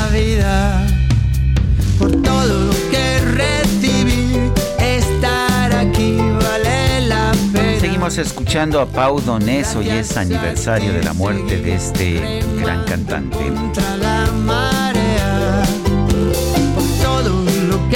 Bonito, qué bonito que estamos escuchando a Pau esta mañana. Oye, y fíjate que ya lo adelantábamos tempranito, pero el Heraldo Media Group y Grupo Radio Centro anuncian alianza estratégica en televisión abierta. A partir de este 13 de junio, el Heraldo Media Group transmitirá su programación de televisión a través del canal 8.1, mismo que adquirió en compra definitiva. Grupo Radio Centro transmitirá su programación de entretenimiento en el canal 8.2 de TV Abierta. Esta alianza es parte de las estrategias que estamos implementando para cumplir con nuestros compromisos y ofrecer a nuestra audiencia una variedad de contenidos que permita tener más televidentes y así ser más atractivos para los anunciantes, señaló Jacinto Marina, CEO de Grupo Radio Centro. Al respecto, Franco Carreño, el director general de El Heraldo Media Group, resaltó que el compromiso del grupo es ofrecer contenidos de calidad para la audiencia que sigue las transmisiones en televisión abierta, por lo que esta adquisición es parte de las inversiones que desarrollan para convertirse en uno de los principales medios de comunicación del país, donde son líderes en los segmentos digital y radiofónico. La alianza estratégica estará sujeta a la autorización del Instituto Federal de Telecomunicaciones. Póngame algunas campanitas antes porque quiero hacer un comentario. Me da gusto, me, da gusto esta transacción, me da gusto que el Heraldo Media Group vaya a empezar transmisiones de su programación de televisión en teleabierta en el 8.1 de, del Valle de México, eh, significa un compromiso en tiempos muy difíciles para los medios de comunicación Guadalupe, un compromiso muy importante por parte del Heraldo Media Group. Nosotros estamos en radio, no, no, no somos parte, digamos, de esa transmisión en televisión, pero me parece muy significativo que este grupo siga invirtiendo, siga siendo una apuesta para ser una opción, una opción muy importante en la comunicación de pues nuestro sigue país. creciendo, ¿eh? Sigue creciendo en momentos complicados para los medios de comunicación y le sigue apostando. Pues felicidades a don Ángel Mieres, que es la cabeza de este grupo, y a Franco Carreño, que es pues quien se dedica a estar a, a dirigirnos y hacer que pues no solamente estemos al aire, sino que sigamos creciendo. Yo la verdad estoy muy orgulloso Felicidades, un abrazo Muchas fuerte felicidades. a los dos. Son las 8 de la mañana con 37 minutos. El SAT, el Servicio de Administración Tributaria, dio una prórroga para la emisión de la nueva factura electrónica 4.0. Esta prórroga que es hasta el primero de enero del 2023. Este primero de julio, si va a ser obligatoria esta factura, se estaba convirtiendo realmente en una pesadilla para las empresas y para muchos trabajadores y empleados que tenían miedo de que no se les pagara ya su sueldo por no conseguir esta constancia fiscal. Jesús Rodríguez Ambrís es presidente de la Asociación Mexicana de Contadores Públicos. Lo tenemos, lo tenemos en la línea telefónica. Jesús Rodríguez, ¿cómo estás? Buenos días, cuéntanos. Eh, me imagino que se toma la prórroga porque era humanamente imposible generar todas las constancias que se estaban buscando. Eh, Jesús Hola, Jesús. Rodríguez, ¿nos escuchas? Sí, a- este. Sergio y Buenos días. buenos días. Este, sí, la verdad eran cerca de 29 millones de, de asalariados que no contaban con fiel y ya sea vía remota o también de manera presencial estaba saturada Hacienda. Yo creo que era una petición que eh, anteriormente le estamos este, nosotros pidiendo a la- al SAT de que diera una prórroga porque era, imposible, o sea, nosotros lo, lo vimos día a día que la gente se iba y se formaba y no tenía éxito en cuestión de obtener la dichosa constancia que era un calvario para ellos y más que nada el sector este obrero o empleados que no, no tenían el dato porque si ellos eh, como sacó el comunicado del SAT sa- sabían que, contaban con ese dato, pues nos lo hubiera dado y nosotros en automático el sistema lo, registra. Un sistema de la factura 4.0 que está diseñado con la plataforma del SAT, pero repito, pues ese dato no, lo contamos nosotros, este, los patronos los- las empresas no lo cuentan, por lo cual es motivo de mandar al, empleado a, solicitarlo o vía presencial o vía remota. Jesús, ¿qué significa esta prórroga? ¿Qué, ¿Qué es lo que nos está diciendo? ¿Que solamente nos van a dar chance de aplazarlo para que no haya tanto congestionamiento eh, en Internet, para que no haya tantas filas? ¿Eso es lo que nos están diciendo? Este, por una parte sí, por otra parte también para este todas estas personas que no cuenten con esta constancia o con este dato tengan el tiempo de aquí a diciembre para poder conseguirlo y pues aquí pues también hacer el llamado a tanto a las empresas como a los empleados a que no se confíen, que no que no lo dejen hasta diciembre, que si ellos tenían programado de irse el día de mañana o el día de hoy, lo hagan lo hagan para que este trámite ya ya lo tengan y a- este, podamos cumplir con este requisito que la autoridad nos está imponiendo y poder este en enero ahora sí tener todos los datos que nos está solicitando el SAT. Eh, ¿Cuál es la situación a nivel internacional? Yo no conozco ningún país en que exista una constancia fiscal como esta. En Estados Unidos, pues llegas y das tu número de seguridad social y ya con eso te pones a trabajar, pero no tienes que estar haciendo eh, colas para obtener constancias fiscales electrónicas, ni, ni tener fiel, ni que te tomen el iris. Eh, ¿cuál es, eh, por, qué tenemos una situación tan burocrática en México? Este, pues mira, son dos cuestiones. El incremento de la, de la base de datos, o la actualización de la base de datos, porque anteriormente el empleador daba de alta al- a, los empleados y le ponían el, el domicilio donde prestaba el servicio el, el empleado. Entonces ahorita quieren actualizar toda esa base de datos, que la verdad en un año no lo puedes hacer, o sea, eh, estamos hablando de cerca de 29 millones de los que no tienen fiel, aparte de todos los que se van integrando a la vida laboral.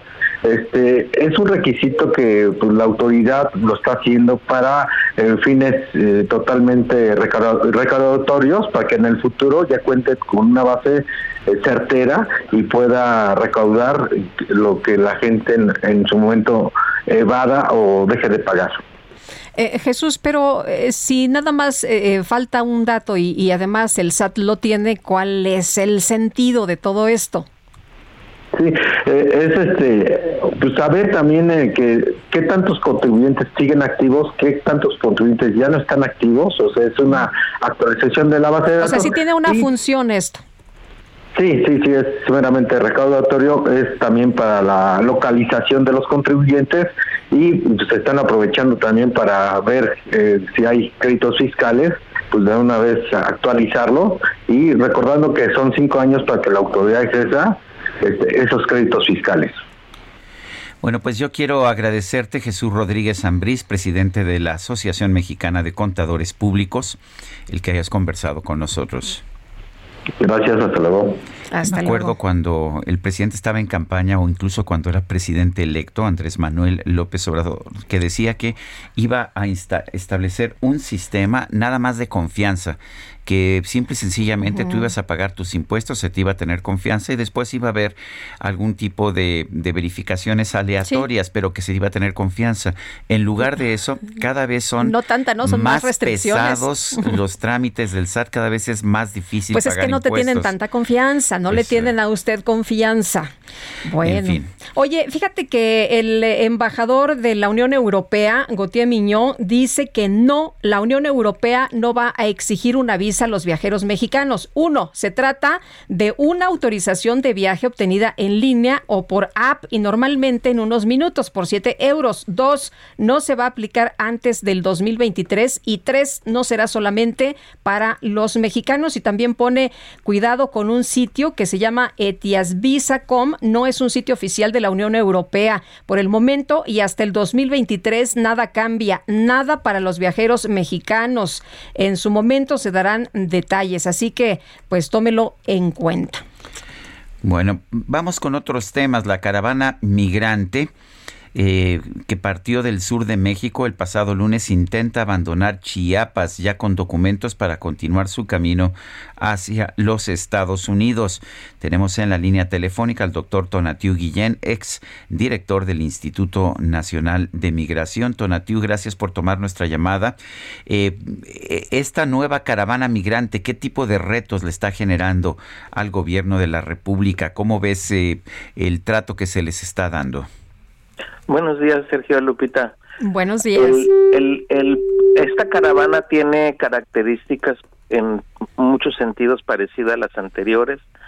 Se trata de, de movilizaciones, sobre todo las últimas que se han intentado. Se trata de movilizaciones que pues retoman a las personas que quedan en cierto sentido atoradas en, en Tapachula por procesos ya sea con Comar o con el Instituto Nacional de Migración, y que pues después de semanas o eventualmente meses pues no no logran algún tipo de, arreglo para permanecer en México de manera regular. Y, también pues son aprovechadas por liderazgos que en esta en esta ocasión creo que lo que distingue a las a las demás caravanas y esta es que ahora está explícitamente enmarcada dentro del contexto de la Cumbre de las Américas. Esto es desde que se empezó a, promover y avisar y organizar esta caravana, eh, tenía en mente el, escenario de, la cumbre. Entonces, pues en ese sentido tiene un mensaje político abiertamente que ojalá en el sentido constructivo sea un factor para que en la cumbre se avance en otra en otros modelos en otros paradigmas de, de atención a, la problemática humana que hay detrás de, de toda esta migración y, y, refugio. Y pero por lo pronto sería un rasgo eh, importante a subrayar. Y, y el segundo rasgo pues es la diversidad de nacionalidades que están detrás también de ellas de, de las caravanas normalmente muy eh, concentradas en nacionalidades centroamericanas, ahora pues ya se abre más el espectro, ya está pues el componente sudamericano, el nicaragüense también que no lo teníamos tan importante también está muy presente, este también Caribe eh, está ahí con Cuba y Haití. Entonces también el otro tono es el de las diversidades de nacionalidad y, y lo más probable es que van a ir eh, pues eh, progresivamente eh, desarticulando la caravana mediante eh, tarjetas de visitante por razones humanitarias, creo que es el instrumento más viable, y al final, y ese es el, el resultado, al final estas personas van a terminar en la frontera mexicana norte en algún punto y, y intentando el cruce con Estados Unidos, acumulando a los miles que han estado en este proceso en los últimos meses y que son cifras cada vez que rompen, cada vez que vemos los números de los últimos meses, hay, se rompe el récord previo. Entonces también mayo va a ser espectacular.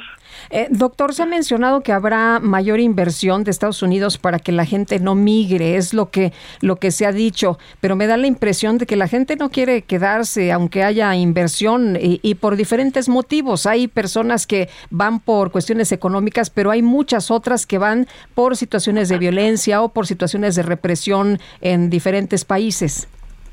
Así es, Lupita, y no, no está mal la inversión, yo creo que es un factor que siempre ayuda, pero es una inversión, sobre todo pensando en Centroamérica, es una inversión que puede estar al ladito de los verdaderos factores, como efectivamente es eh, eh, eh, la inseguridad, la violencia, la debilidad de las instituciones del Estado, la, la cancelación de futuro, sobre todo para los jóvenes, al menos en el corto plazo así está muy claramente el escenario.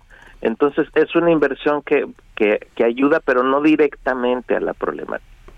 Ahí nos, nos hace falta pues ser más claros en el diagnóstico, subrayar estos otros factores que, que bien puntualizas y establecer las estrategias correspondientes.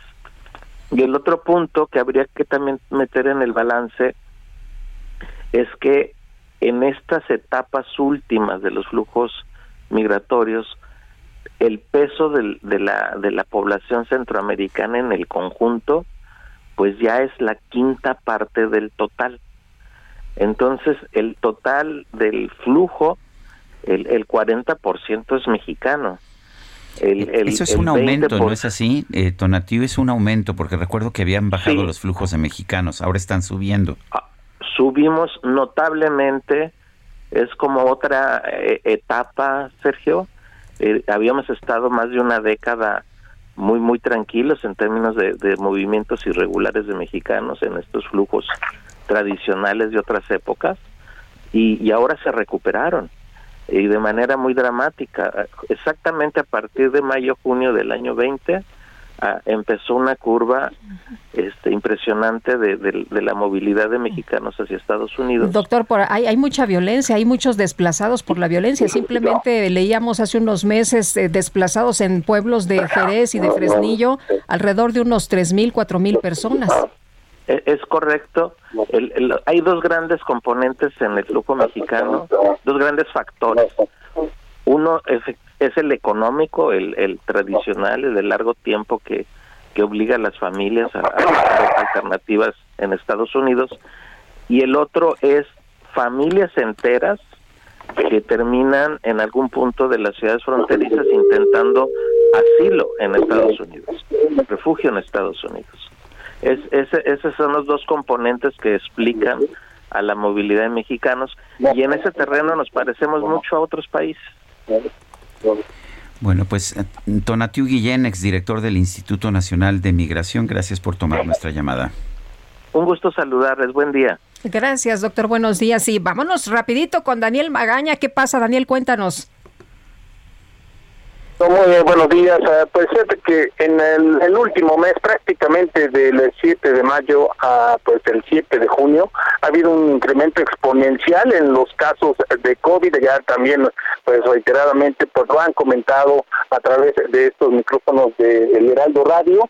Nos ubicamos aquí en la colonia Torielo Guerra y fíjate que este incremento, para darnos una idea, bueno, pues pasó pues precisamente de los 30 casos a más de 210, es decir, un 600% de incremento y esto pues es notable ya en los centros de salud. pues comentaba que nos ubicamos en la colonia, colonia Torielo Guerra, en uno de estos centros de salud, en la fila, bueno, pues ya más de unas 40 personas esperando, pero lo que nos llamó la atención es lo que pues vamos a escuchar, muchos casos de pequeños que bueno, pues ya al regresar a clases presenciales, cuando llegan a la escuela, pues ya no nos dejan entrar y pues los envían a realizarse la prueba. Si te parece, pues vamos a escuchar precisamente a una pues madre de un pequeñito que muy probablemente esté contagiado de COVID-19.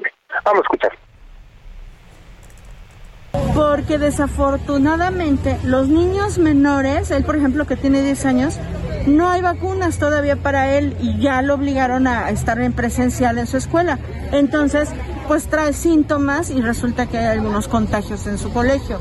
Entonces, pues ni hablar, tiene que hacerse la prueba porque viene con fiebre.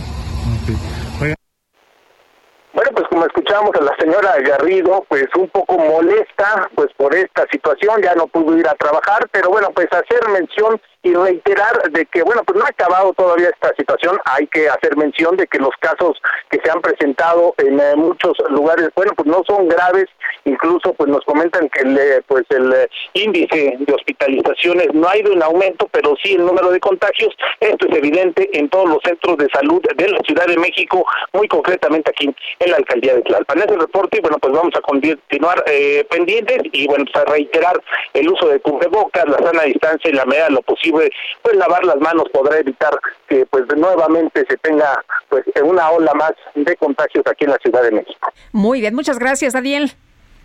Continuamos atentos. Hasta luego, muy buenos días. Son las 8 con 53. Equipo, para llegar a la final hay que echarle mucha galleta. Pues vayan empezando, llegándole al 3x2 en galletas Gamesa, Quaker y leches condensadas. Y además, 3x2 en frijoles envasados, gelatinas y flanes en polvo. Con Julio, lo regalado te llega. Solo en Soriana. A junio 9. Aplica restricciones.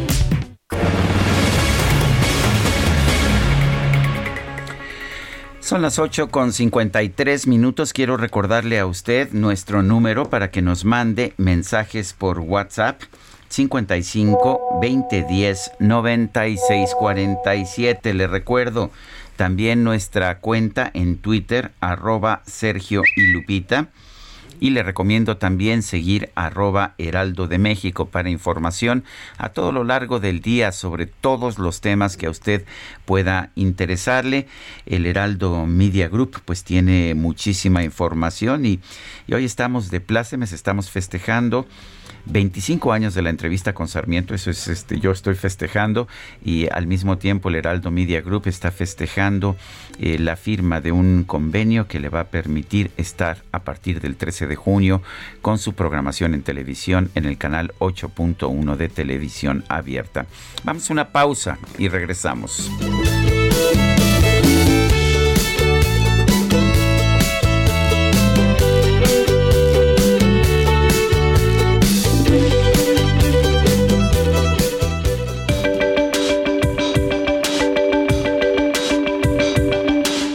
Sergio Sarmiento y Lupita Juárez quieren conocer tu opinión, tus comentarios o simplemente envía un saludo para hacer más cálida esta mañana. Envía tus mensajes al WhatsApp 55 20 10 96 47.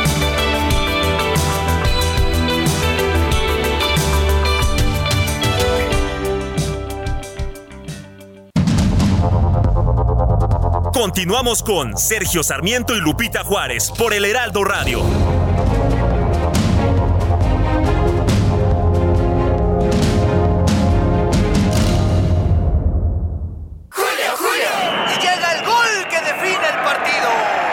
Grandes definiciones, llega a la pantalla Samsung 58 pulgadas 4K Smart TV a 10.990 y refrigerador Midea 7 pies con despachador semiautomático a 5.499. Con Julio, lo regalado te llega. Solo en Soriana. A junio 9. Aplican restricciones.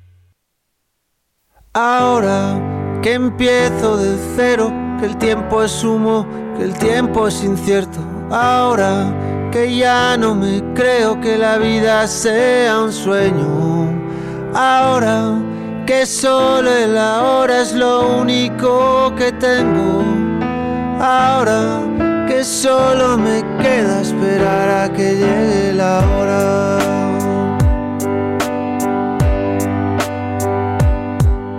Ahora que cada suspiro es un soplo de vida robada a la muerte. Ahora que solo respiro porque así podré volver a verte. Ahora que ya no me importa que la Seguimos vida escuchando música interpretada por Pau Donés, este músico nacido en Barcelona el 11 de octubre de 1966, que falleció el 9 de junio de 2020. Fue la figura principal del grupo español Jarabe de Palo. Bueno, pues lo estamos escuchando con mucho gusto. Me gusta. Esto se llama Humo. A nada le tengo fe. Y disfrutando esta música también esta mañana nos vamos a los mensajes. Hola, buenos días, soy Maite para hacer un llamado a la delegación Benito Juárez. Hay un edificio de departamentos que está dañado desde el sismo del 2017 y ahí sigue siendo peligro. Está en calle Licenciado Julián Grajales, esquina Adolfo Prieto. Gracias por su difusión. Dice otra persona, buenos días, un saludo a Sergio Sarmiento, felicitarlo por estos 50 años como periodista. De hecho, eh, cumplo 51 como periodista y 25 del programa La entrevista con Sarmiento, eh, donde la honestidad y el profesionalismo han sido la etiqueta de un gran hombre como lo ha sido y seguirá siendo usted. Bendiciones, soy el profesor Fernández del Estado de México.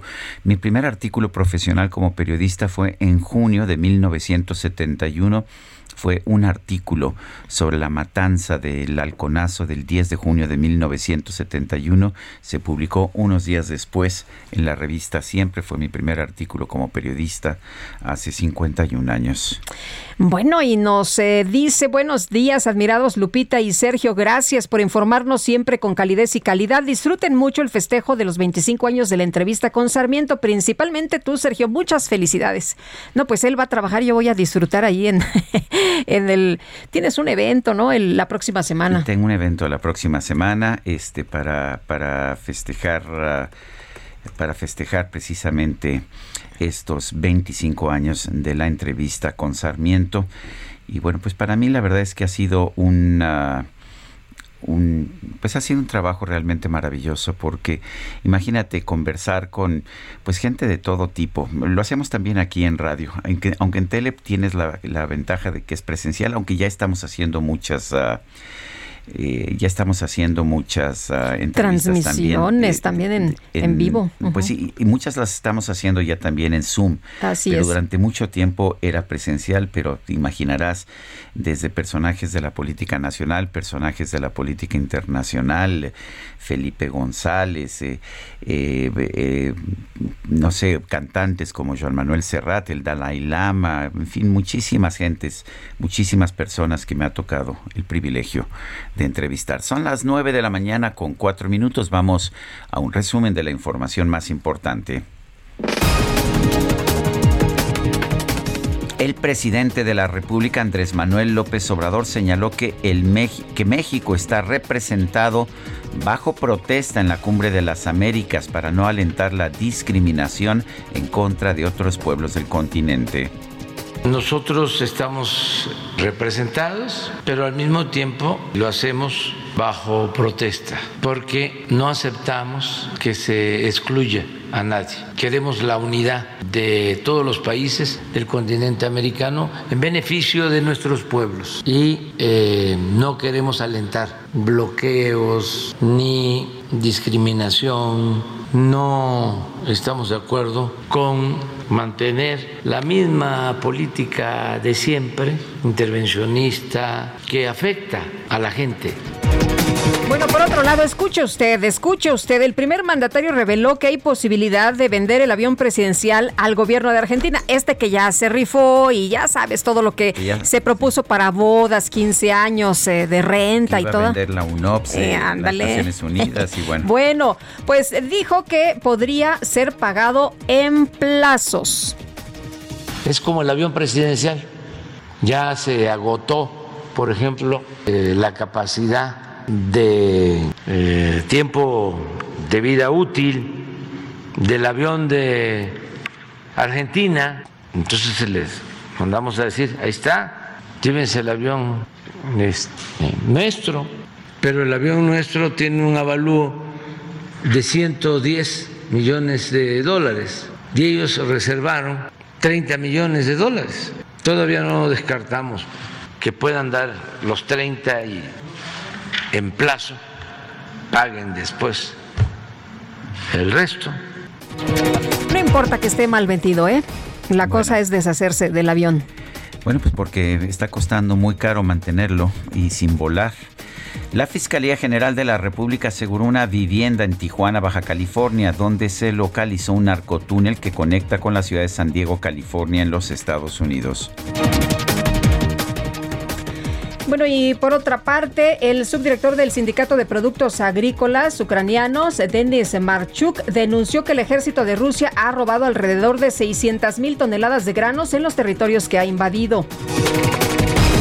La Organización Mundial de la Salud dio, dio, a conocer que tiene reportes de más de mil casos de viruela del mono fuera de los países africanos donde esta enfermedad se propaga con más frecuencia.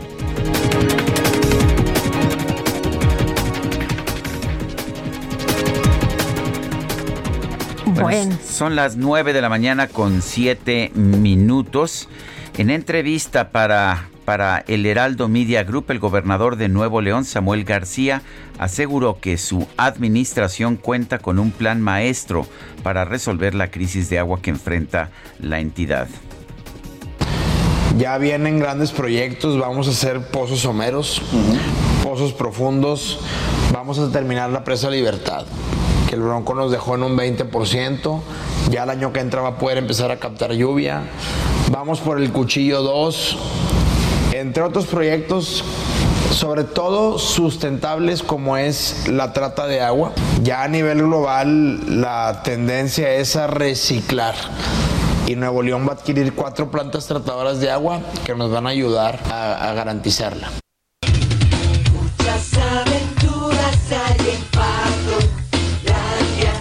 Bueno, pues ¿qué cree usted en Estados Unidos? Este 9 de junio se celebra el Día del Pato Donald, uno de los personajes animados más famosos de Walt Disney.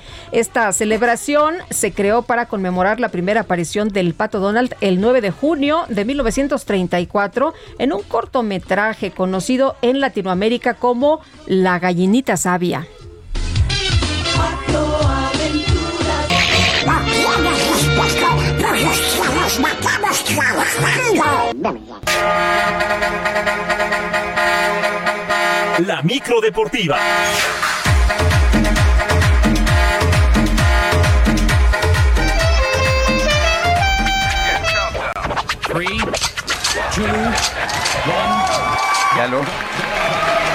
¿Cómo están? Sergio, Julio Romero? ¿cómo te va? Muy bien, muchas gracias, muy buenos días. Aquí también este sorprendido, sorprendido porque Qué buena producción traes, ¿eh? semana O sea, en tu sección sigo- sí hay mucho billete. y sigo sorprendido, sigo sorprendido por esa entrada. Efectivamente, este hay billete, hay billete mal distribuido, pero hay billete.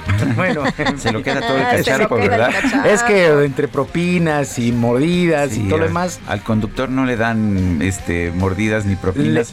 le vamos a pedir su constancia, su constancia para Fiscal. que, para que para saber cómo cómo se maneja, cómo se maneja porque hay mucho dinero que no está entrando a la micro. Bueno, No, vámonos. vámonos con la información. El día de hoy, a pesar de que el equipo no ha caminado de la mejor manera en los últimos meses en la Federación Mexicana de Fútbol, no ven con malos ojos que el estratega argentino Gerardo Martino se mantenga al frente de la selección nacional después del Mundial de Qatar que se estará disputando el próximo mes de noviembre. Por lo pronto, Gerardo Torrado, quien es el director de selecciones nacionales y director deportivo, habló al respecto.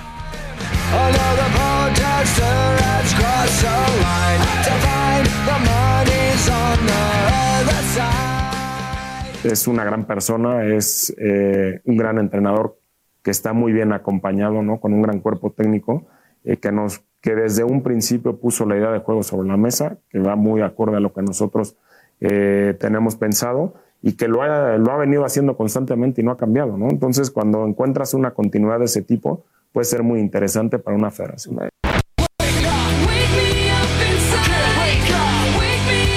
La cosas que México tenga un buen mundial porque como se ha venido viendo en los últimos meses, se me hace que son tres y venimos de regreso, entonces hay que trabajar, hay que trabajar fuerte, aunque esta situación pues Gerardo Tornado no la comparte. Él dice que México, México se meterá a los primeros ocho en la próxima Copa del Mundo.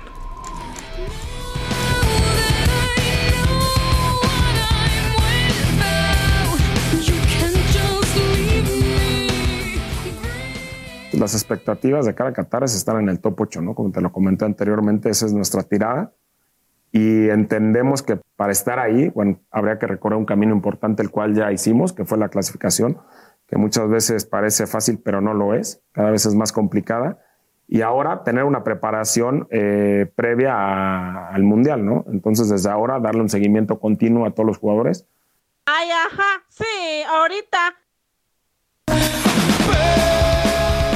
Pues así las cosas, así ven en la Federación Mexicana de Fútbol el paso de la selección nacional. Ojalá, ojalá nos equivoquemos, pero el equipo está pues atravesando un mal momento. El día de ayer la selección de Bélgica goleó a Polonia, que será rival de México, pero la verdad es que pues, es alta, alta exigencia la que se vive allá en Europa. Mientras tanto, Ana Galindo, primera mujer en dirigir una selección de fútbol femenil en nuestro país, debutó con una victoria de dos goles por cero sobre Uruguay dentro de la gira que tiene la selección sub-17 por Japón.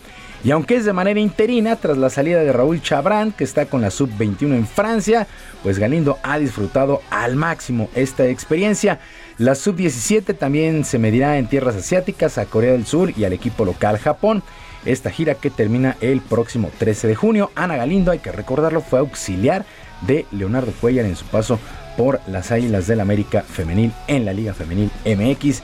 Bueno, pues felicidades a Ana Galindo. Eh, pues sí, es interino, pero no deja de llamar la atención. En lo que corresponde al balompié local, la máquina celeste de Cruz Azul anunció ya de manera oficial la, la salida del zaguero paraguayo Pablo Aguilar quien no logró un acuerdo para la extensión de su contrato. A través de sus redes sociales, el club agradeció los cuatro años que estuvo este jugador tras su llegada en el 2018. Un emotivo, un emotivo video.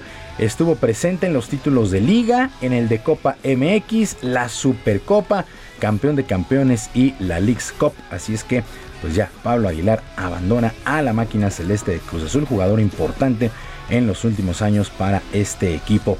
En otras cosas, el equipo de los Celtics de Boston tomó ventaja de dos juegos a uno en la gran final del básquetbol de la NBA al imponerse en casa 116 a 100 a los guerreros de Golden State. Un juego muy sólido el día de ayer, el de los Celtics de Boston. Jalen Brown, 27 puntos. Robert Williams, tercero, 10 rebotes. Y Jason Tatum, 9 asistencias para este equipo de Boston que ha sabido distribuir muy bien, muy bien sus, eh, sus jugadas a través de estos jugadores.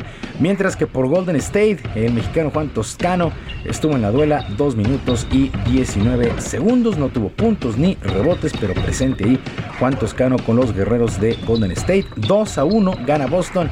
El compromiso que es ganar 4 posibles 7. El viernes, el viernes, el día de mañana, el juego 4, ahí mismo en Boston. Se está poniendo bien interesante esta final en la NBA. Y encabezada por la estrella Simone Biles y Ali Rasmanu, un grupo de gimnastas estadounidenses demandaron por mil millones de dólares al FBI debido a las inconsistencias en las investigaciones por abuso sexual del médico Larry Nassar. Ambas deportistas se encuentran en una lista de más de 90 jovencitas que fueron abusadas por Nassar, que por cierto ya paga una condena de cadena perpetua allá en los Estados Unidos. Las gimnastas consideran que el FBI no tomó las medidas requeridas para protegerlas luego de que se hicieron las denuncias correspondientes a partir del mes de julio del 2015.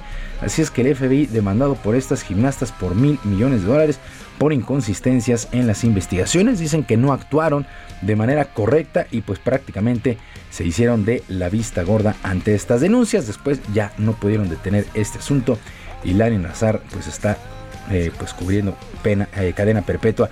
Y previo a lo que será el Gran Premio de Azerbaiyán, el piloto mexicano Sergio Pérez de Red Bull aseguró que se encuentra en el mejor momento de su carrera en la Fórmula 1 de automovilismo luego de ganar en Mónaco. El tapatío agregó que ya el triunfo en el Principado quedó atrás y está más que concentrado para buscar un buen resultado este fin de semana en el circuito de Bakú. Checo actualmente se encuentra en el tercer lugar del campeonato de pilotos con 110 puntos por detrás de su coequipero Max Verstappen y de Charles Leclerc. Efectivamente ha tenido una gran temporada eh, Sergio Pérez.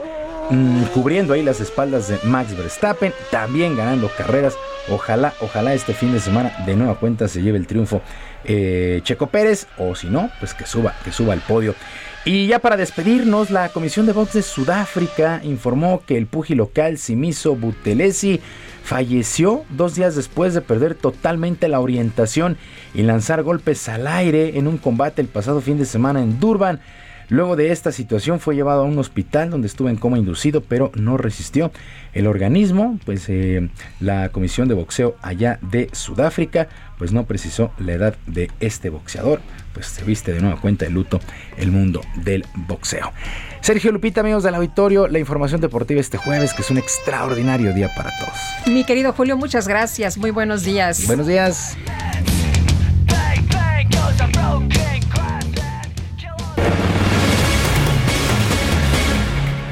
Vamos con Mónica Reyes, nos tiene información. Mónica, adelante. Muy buenos días, Sergio Sarmiento, Lupita Juárez, como siempre, qué alegría escucharlos y platicar con ustedes y con la audiencia. ¿Ustedes ya conocen Club Premier y sus experiencias? Bueno, pues te invito a que te inscribas gratis en clubpremier.com y empieces a disfrutar todos los beneficios de ser socio. Es gratis y no te tomará más de cinco minutos. En esta ocasión quiero contarte de las experiencias Premier. Debes estar pendiente ya que en la página se van anunciando y con tus puntos acumulados, puedes asistir a una serie de escenas de cocina de lluvia con las chefs Elena Reigadas y Gaby Ruiz, una noche increíble en el Hotel Orgánico o unos viajes especiales a Valle de Guadalupe y Oaxaca. Conoce más en experiencias.clubpremier.com. En Club Premier encuentra lo mejor en cada experiencia. Regreso con ustedes, Sergio Lupita. Buen día, gracias. Muchísimas gracias, Mónica Reyes. Son las 9 de la mañana con 18 minutos.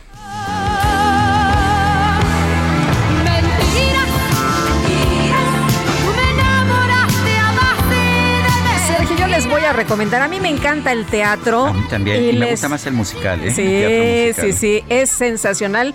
Yo no sé si la viste una, dos o tres, pero mucha gente sí se la aventó. Yo, me la, yo la he visto varias, veces, ¿eh? Varias veces. Mentiras, el musical que regresa a la cartelera. Y Jimena Cornejo, qué gusto poder platicar contigo.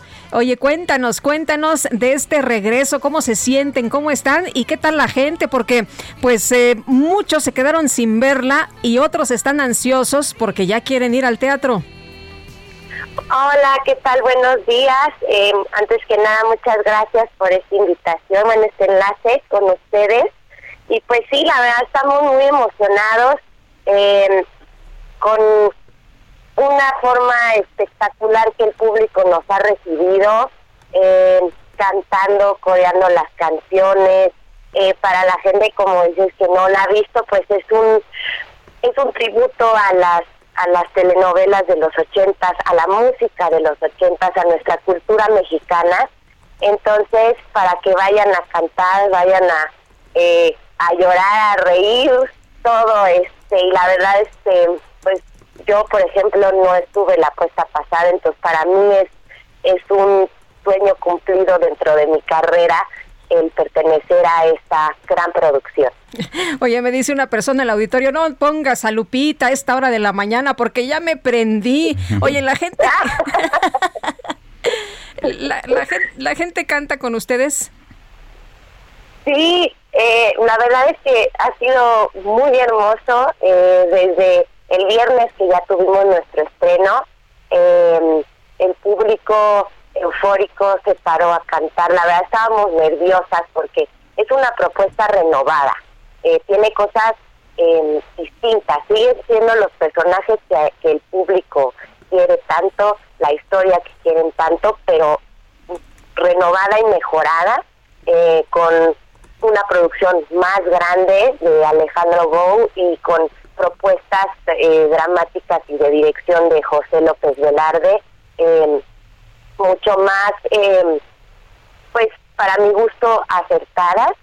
Y el público eh, lo ha recibido padrísimo y, y, canta con nosotros. Incluso hasta empieza a decir algunos diálogos este con nosotras. Y la verdad eso nos hace nos hace vibrar a mí eh, cuando cantamos por ejemplo detrás de mi ventana y el, el sábado que el público estaba cantando con nosotros eh, pues la verdad sí me emocioné muchísimo ¿Hay algo nuevo o es la misma obra que hemos visto en el pasado? Yo la he visto varias veces, me encanta como es, pero no sé si, si vaya evolucionando la obra. Eh, sí, tiene algunos detalles, como, como mencioné, de, de, para mejorar la historia. Tiene algunas canciones nuevas eh, que van a que van a notar y algunos detalles dentro de los personajes y dentro de la historia eh, que sí que sí cambiaron y, el vestuario por ejemplo en esta ocasión eh, presentamos muchísimo más vestuario y pues la producción el concepto ahora eh, también cambió antes era el, giratorio era como una especie de de disco como dando vueltas ahora es esta parte de, de las muñecas de cómo a veces este los seres humanos eh, por, por presentar ciertos estereotipos en la sociedad nos metemos en una cajita y no nos podemos salir de esa cajita, ¿no? Como muñecas. Entonces, desde el concepto eh, van a notar estas diferencias y hasta desde que llegan al, al teatro, el teatro este, fue remodelado y van desde el lobby van a poder encontrar esta vida de los ochentas y y un karaoke gigante. Entonces, realmente todo lo que ha sido renovado ha sido para mejorar. Eh, Jimena, eh, están en el Teatro Aldama, ¿verdad? Aquí en el Teatro Aldama. ¿Y cuándo son las funciones?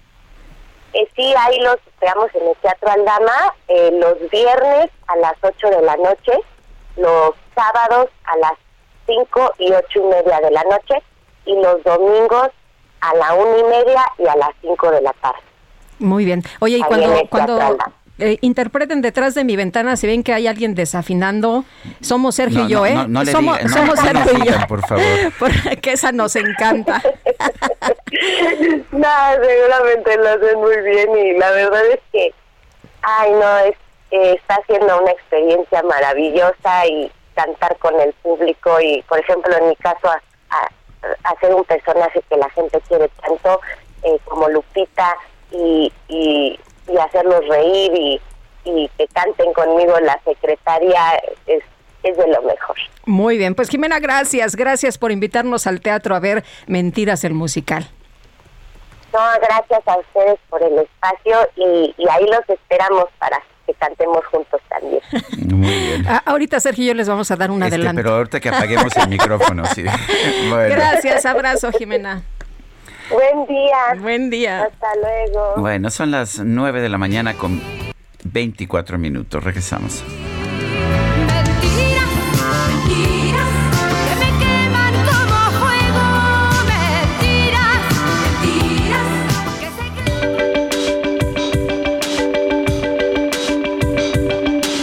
Sergio Sarmiento y Lupita Juárez quieren conocer tu opinión, tus comentarios o simplemente envía un saludo para ser más cálida esta mañana. Envía tus mensajes al WhatsApp 55 20 10 96 47.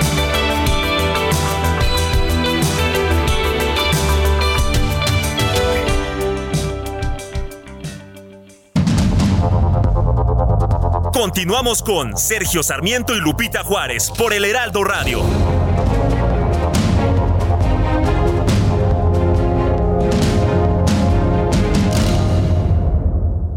¡Julio, Julio! Uf, apenitas llegué a la quincena. Pues si llegaste limpia, aprovecha el 3x2 en todos los lavatrastes, cloros y desinfectantes. Sí, 3x2 en todos los lavatrastes, cloros y desinfectantes. Con Julio, lo regalado te llega. Solo en Soriana.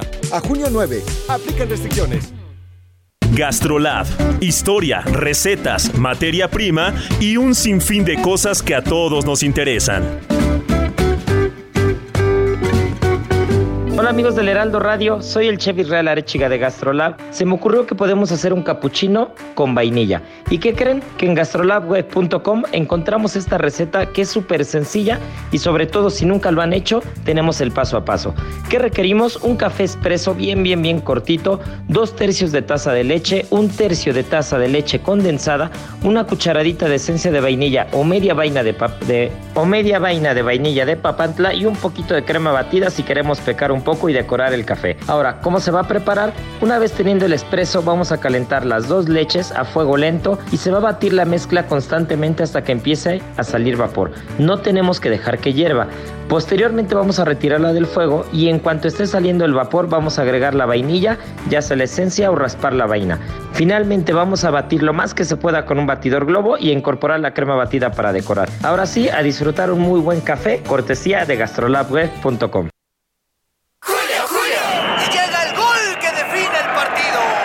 Para grandes definiciones, llegan a la pantalla Samsung 58 pulgadas 4K Smart TV a 10.990 y refrigerador Midea 7 pies con despachador semiautomático a 5.499. Con Julio lo regalado te llega, solo en Soriana. A junio 9. Aplican restricciones. Bonito, todo me parece bonito. Bonita mañana bonito lugar, bonita la cama, que bien se ve el mar, bonito es el día que acaba de empezar, bonita la vida, respira, respira, respira mi teléfono suena, mi pana se queja, la cosa va mal, la vida le pesa, que vivir así ya no le interesa, que seguir así no vale la pena, se perdió el amor, se acabó la fiesta, ya no anda el motor que empuja la tierra, la vida es un chiste con triste final, futuro no existe, pero yo le digo bonito, todo me parece bonito. Bonito, todo me parece bonito. Sí es baudonés, esto se llama Bonito. Hoy es aniversario luctuoso de este cantante, integrante de Jarabe de Palo. Bonito se llama. Pues qué bonito, ¿eh? Me gusta. Qué bonito es lo bonito, ¿no? Qué bonito, sin duda. Bueno, pues vámonos a los bonitos mensajes esta mañana. Y bueno, yo quiero mandarle un mensaje a don Jorge Medina para que le suba el volumen a su radio para que lo escuche todo el mundo, ¿eh? Porque nos dice, hola Sergio y Lupita, saludos, mi nombre es Jorge Medina y desde hace mucho tiempo los ando escuchando. Mándenme un saludo, me dedico al transporte público de taxi aquí en la Ciudad de México. Pues un fuertísimo abrazo, don Jorge Medina, y qué bueno que nos escucha realmente, ¿no? Un abrazo y gracias, gracias siempre por escucharnos. Dice otra persona, felicidades atrasadas, Lupita y Sergio, por su buen humor diario y optimismo aportando reflexiones para contrastar la realidad, aportando a la tan agredida libertad de expresión. Hoy más que nunca que vivimos el mundo al revés, con un gobierno pavoroso, sobrado, sabelotodo, burlón y caradura, pseudohumanista, pseudo no vengativo, pseudo gobierno. Es Víctor Álvarez quien nos dice esto. Y nos dice otra persona el auditorio, buen día. Eh, Lupita, no ande, eh, no presuma que allá llovió, por acá en Monterrey no cae nada de agua, ni en las llaves, ni en las llaves hay, nos dice atentamente de la Garza que es producto además de pues de graves errores que se han cometido. Eh, la forma de tener agua es ah, invertir en infraestructura. Eso es lo que lo que hay que hacer. Sí hay agua, pero pues para, para poder tener agua hay que invertir en infraestructura, cosa que no se ha hecho. Eh, yo quiero yo quiero también señalar cuándo es que cumplimos tres años nosotros 25 de 25. junio qué vamos a hacer a propósito tenemos que pensar a ver qué maldades hacemos para el 25 de junio que vamos a cumplir tres años aquí en el Heraldo Radio. Vamos con más información. El presidente Andrés Manuel López Obrador señaló este jueves que los resultados de las elecciones del pasado domingo evidencian que la oposición ya está en decadencia dijo que hay tiro entre ellos por lo que les recomendó que se separen para no seguirse afectando políticamente. Ahora muchos panistas dicen nos perjudica el PRI, vamos a salirnos del PRI, o sea, vamos a deslindarlos del PRI, ya haciéndolo a un lado, que el PAN sea el PAN y no está mal en eso, y no están mal en eso y que el PRI sea el PRI. Eso es lo que dijo el presidente en su conferencia de prensa de esta mañana en Palacio Nacional. López Obrador afirmó que el bloque opositor llamado Va por México, conformado por el PAN, PRI y PRD están en una etapa decadente y que no me deben de echar la culpa a mí. Reiteró que les recomienda volver a sus orígenes, que no se mantuvieran en una política pragmática que los terminó desdibujando por completo, hasta por respeto a los antepasados, dijo. También puso dos ejemplos de desacuerdos en Va por México. El primero explicó fue un reciente video en el que el diputado panista Santiago Krill critica al PRI y luego corrige.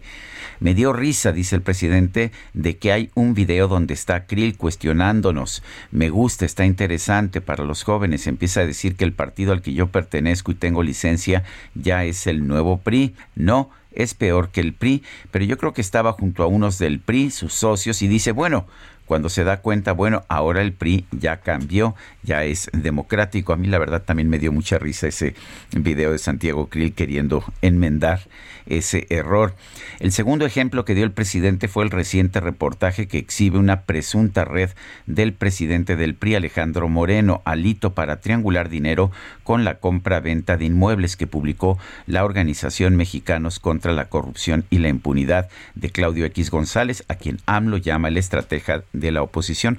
Vale la pena señalar que a pesar de que insiste todos los días el presidente que Mexicanos contra la Corrupción y la Impunidad es de, de Claudio X González, hijo, eh, la verdad es que desde hace varios años Claudio X González dejó esa organización y quien la maneja es María Amparo Casar. Oye, este, este investigación, esta información, ¿sí le gustó al presidente? No, no le gustan las, investigaciones que son negativas. La Casa Gris, lo de su hijo, pues esas no le gustan, pero esta sí le gustó. Bueno, pues vámonos ahora con información de Antonio Bautista, coeditor de Estados en el Heraldo de México. Toño, ¿qué tal? Buenos días. Sergio Lupita, buenos días. Pues eh, esos estudios que no le gustan precisamente al presidente son los que eh, pues siguen apareciendo y nos dicen que cerca de 15 millones de personas en el país se sumaron en lo que va del sexenio a quienes carecen servicios de salud. Y no solo eso, sino que la esperanza de vida de los mexicanos se redujo tres años. Estos son algunos de los retrocesos que detectó el Centro de Estudios Espinosa Iglesias al hacer un análisis sobre el Instituto de Salud para el Bienestar que sabía poco más de dos años de su creación y que llegó para sustituir al Seguro Popular. El estudio concluye que esta transición ha sido un fracaso que ha causado retrocesos en las expectativas de una vida saludable para los mexicanos y que la construcción de un sistema de salud de cobertura universal que impulse la movilidad social aún es una tarea pendiente. El, al momento de su creación, el INSABI enfrentaba el reto de movilizar recursos necesarios para cubrir la demanda de atención médica de cerca de 52 millones de personas afiliadas al Seguro Popular. Además, buscaba dar acceso a los servicios de salud a 20 millones de personas que declararon no, tenerlo. También señala el estudio que el INSABI debía construir un nuevo sistema de administración de personal, adquisición de insumos y provisión de servicios, amalgamando las unidades médicas estatales del Bienestar y de la Secretaría de Salud, que se sumaran al esfuerzo, eh, en una tarea de coordinación y logística de grandes dimensiones pero lo que pasó es que los recursos fueron insuficientes. El gasto per cápita para la población sin seguridad social descendió de 3.656 pesos en 2019 a 3.299 en 2020 y luego llegó a 2.911 en 2021. A esto se suma que el gasto en casos de alta especialidad cayó 27%, de acuerdo con el análisis de Espinosa Iglesias. Esta reducción de recursos significó un aumento en quienes no cuentan con servicios de salud, que pasó de 21 millones en 2018, el arranque del sexenio, a 27.1 millones en marzo de 2020 y antes, esto fue antes de sufrir los efectos de la pandemia, y ya para el tercer trimestre de 2020 la cifra sumó 35.7 millones. Esto es 14 millones más que al principio del sexenio. El análisis también identifica una reducción en la movilidad social en salud. Señala que, estudios recientes sitúan la pérdida de esperanza de vida en México eh, durante 2020 en alrededor de tres años. La esperanza de vida en nacer retrocedió a niveles de 1993. Esto significa que eh, la esperanza de vida de los padres resultó ser mayor que la de los hijos. El INSABI tampoco cumplió su función coordinadora y logística eh, pues el IMSS Bienestar pasó de ente coordinado a coordinador cuando se anunció en febrero pasado que se federalizarían los servicios de salud mediante este programa. Ya al menos 10 entidades del país han federalizado ya sus servicios de salud, entre ellas Nayarit, Tlaxcala y Colima. La razón de este cambio, indica el estudio, es un mal diseño del INSABI. Ese es el panorama de la salud actualmente eh, con este servicio de salud, Sergio Lupita. Muy bien, pues muchas gracias por el reporte, Toño. Gracias, buenos días. Hasta luego, muy buenos días. Ayer se dio a conocer la sentencia de 16 años y 8 meses en contra de Nazón Joaquín García, líder de la Luz del Mundo. Al finalizar la audiencia, las víctimas eh, dijeron que se merecía mucho más que esa sentencia que se le estaba dando. Xochitl Martín es víctima de la luz del mundo, la tenemos en la línea telefónica. Xochitl, cuéntanos, eh, cuéntanos eh, tu reacción ante la sentencia que se le dio a Nazón, a Nazón Joaquín García por este delito. Sentí mucho coraje e impotencia al escuchar cómo escucharon a cada una de las Jane Doe y aún así Entiendo que el juez por el, por el sistema legal tenía las, las manos atadas y lo entiendo. No es culpa del juez. Aquí la culpa la tiene el Departamento de el Departamento de Justicia de California por incompetentes, porque desde el primer día fueron negligentes. No solo negligentes, vieron el caso muy chiquito, lo vieron pequeño y no, no entendieron que este caso era mucho más grande que aquí en California. Eso era internacional, era federal. Aquí tienen que entender que la mayoría de estos delitos sucedió en México, en Jalisco. Esto tiene amarres con el presidente, esto tiene amarres con políticos en México. No vieron el peligro en el cual todo los, la niñez, lo, más vulnerable que existe son los niños.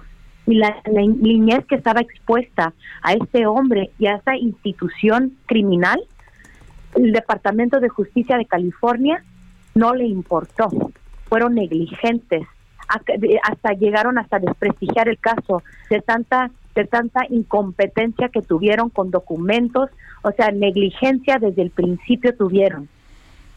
Eh, Xochitl, ayer el, juez le decía a este sujeto, a Nazón Joaquín García, eh, le decía, es usted un depredador, es usted un depredador. Y mucha gente, pues eh, lo que le dijo es que en realidad era un monstruo, que habían sido víctimas las familias también de este sujeto. 16 años le han dado, pero pues ya ha estado algún tiempo en la cárcel, podría salir antes.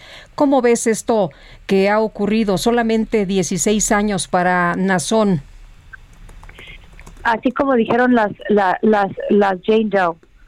Y lo digo yo otra vez. Exactamente, Nazón es un monstruo. Es una persona que tenía que haber estado lejos de la sociedad toda la vida. No 16 años, no 20, no 50, hasta el día que se muera. Tenía que haber estado muy lejos de la sociedad muy lejos de, muy lejos de la niñez de la sociedad y el y, que le hayan dado que hayan tenido este acuerdo de 16 años solo fue por la incompetencia del Departamento de Justicia que ya no tenían otra salida porque hicieron las cosas mal desde el principio. tiene que ver más más atención a lo, a lo que es el problema aquí y el problema es el sistema porque tienen a muchos monstruos como Nazón eh, eh, en, los temas religiosos, en el tema de organizaciones como estas de la luz del mundo, y lo dijo el juez. Sí. tú, lo conociste muy muy chiquitita, ¿no? ¿Tenías que nueve años? Yo, yo tuve nueve años cuando me llevaron a, Samuel y 16 años cuando me llevaron, mi, mi mamá me llevó a Nazón a, a ser su esclava sexual. Eh, todo lo que dijeron las muchachas, todo lo que dijeron las Jane Doe's, me, me sentí que ellas estaban hablando por mí, por la misma negligencia y estupidez del Departamento de Justicia conmigo mismo. Conmigo mismo no me pusieron como, como testigo ni como víctima desde el principio, porque se les hizo más fácil que tuvieran eh, eh, eh, niñas que llegaran, así tenían ellos un caso más rápido, podían hacer esto más rápido, y no se pusieron a pensar que desde el principio era mucho más grande, no solamente niñez, esto era algo totalmente internacional y que ellos ellos tenían que haber puesto mucho más atención para que esto no pasara, para que estos 16 años no pasaran, para que cuando llegara a su punto esto tenía que haber llegado a un juicio. Es lo que todos queríamos, un día en juicio. Cada una de las Jane Doe que ya después estuvieron en este caso lo hicieron muy claro. Yo no supe del acuerdo. Dijeron, yo yo quería mi día en corte, yo quería juicio y todo esto nos quitaron a todas las víctimas de Nazón y todas las víctimas de la, de, la institución de la luz del mundo. O sea, no es un problema nada más de Nazón, es también la luz del mundo. Es, es, es la institución, la luz del mundo es una organización de crimen organizado, es una institución que tiene amarres políticos en México, en Colombia, en, pues, en Puerto Rico, en El Salvador, en Estados Unidos, o sea, es algo que se tiene que dar a conocer. No solamente el problema es la luz del mundo, es el sistema que está amarrado con la luz del mundo. Eso es lo que tenemos que dar. Sí, Nazón es un pedófilo violador. Es el, eh, o sea, yo no me voy a sentar aquí y hablar de cuántas maneras me violó y me abusó y me traficó y me tuvo como su esclava sexual. Pero no me voy a meter en, en los detalles de eso. Aquí el problema es que hay muchos nazones Joaquines allá afuera iniciando por, por el que acaban de poner en, en, en, en, la, en prisión por 16 años, ese es un monstruo y lo decimos todas nosotros. Y no solo él, la luz del mundo es un monstruo, pero el sistema lo supo. El sistema del, del Departamento de Justicia del Estado de California supo que, eran, que era un monstruo, son, supo que la luz del mundo era un monstruo y no pusieron la atención. ¿Por qué? ¿Porque somos latinas? porque no somos blancas, de ojos azules, con apellido Johnson. Social, ¿qué, es lo que, ¿qué es lo que esperas ahora? Eh, me parece que eh, iba a haber un, grupo de, personas que se iba a inconformar a pesar ya del, dictamen del juez y, llevar más evidencias. ¿Esto podría servir de algo? Eh, lo que sí, sí puede servir, pero uh, Nazón ya se hizo el acuerdo. Lamentablemente hay 16 lo que sí vamos a impulsar es que eso llegue a un nivel federal. Eso vamos a eh, ya lo hemos estado eh, eh, impulsando, trabajando, porque esto desde el desde la semana que arrestan a Nazón, fuimos a denunciar a, a Nazón y a la institución en México a nivel federal y no solo Nazón Joaquín, sino todos todos sus conspiradores, todos esos hombres que estuvieron ahí en la corte y que que yo no me he cansado, mi esposo, no hemos cansado de decirle a los cuatro vientos que esta es, un, es, una, es una institución de crimen organizado. Y ahora, ahora las, las Jane Doe que estuvieron en la corte físicamente con sus dedos, dedos apuntaron a los obispos y a los abogados de la luz del mundo que estaban amarrados en toda esta red masiva de, trata de, de niños y de, y de mujeres. Pues yo quiero agradecerte, Xochil Martín, víctima de La Luz del Mundo y de este hombre Nazón Joaquín García, el haber conversado con nosotros esta mañana. Gracias. Hasta luego, buenos días. Son las nueve con nueve minutos. Es momento de ir a un resumen de la información más importante. Esta mañana el presidente López Obrador denunció que su homólogo de los Estados Unidos, Joe Biden, no pudo invitar a todos los países del continente a la cumbre de las Américas por presiones como las del senador Robert Menéndez. Bueno, el presidente Trump permitió que fueran todos. Él no asistió, fue el vicepresidente en Panamá, pero no hubo veto. Y ahora, por las presiones internas, el presidente Biden no puede invitar a todos porque es el influyente senador, presidente de la Comisión de Asuntos Internacionales. Imagínense Bueno, por otro lado, el presidente López Obrador aseguró que no va a responder a las acusaciones de los senadores republicanos Ted Cruz y Marco Rubio con notas diplomáticas, sino con un debate público. No, si están diciendo que yo protejo a dictadores, peor que eso, que tengo acuerdo con el narcotráfico, ya parece que les voy a mandar una nota diplomática. No, vamos a ventilarlo. Si tienen prueba, que las presenten. Ante estos micrófonos, el representante del Partido Republicano, en México, Larry Rubin, consideró que para nuestro país es conveniente tener buenas relaciones con el Congreso de Estados Unidos.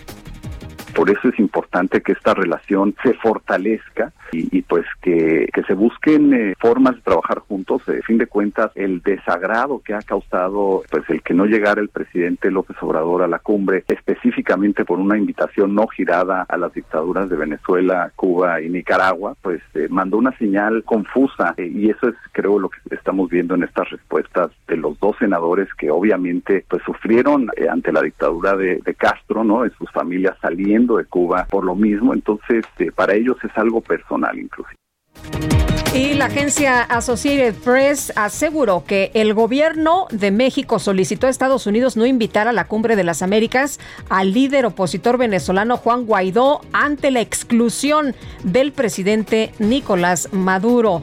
No que no hay que excluir a nadie. Mm. El ministro de Defensa de Ucrania, Oleksiy Reznikov, reconoció que la situación en el frente de defensa de la defensa ante Rusia es difícil, ya que cada día se reportan hasta 100 soldados muertos y 500 heridos.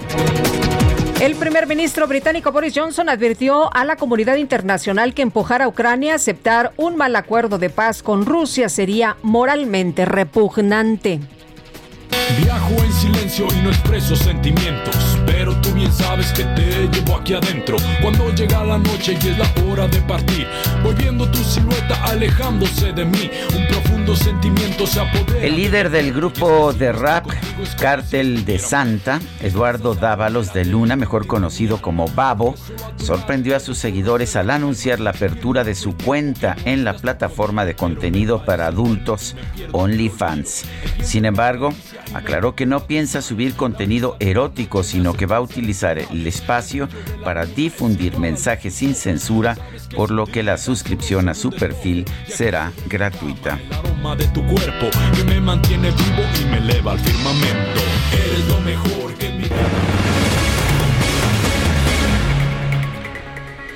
¿Y qué crees, Guadalupe? ¿Qué pasó? Pues que mira, ya son las 9 de la mañana con 53 minutos y pues se nos acabó el tiempo. Pues vámonos entonces, que la pasen todos muy bien, que disfruten este día y mañana ya es viernes. Oigan, qué manera, sí, ya qué manera de, acabarse las semanas tan pronto. No sé quién va pisando el acelerador, pero Sí, el DJ Kike es culpa de él, todo es, culpa, de, Kike. Bueno, pero no importa, mañana estaremos aquí en punto de las 7 de la mañana para darle toda la información y para pasarla también muy requete bien. ¿Te parece, Guadalupe? Me parece y entonces muy buenos días, Sergio. Bueno, hasta, mañana. Gracias de todo corazón.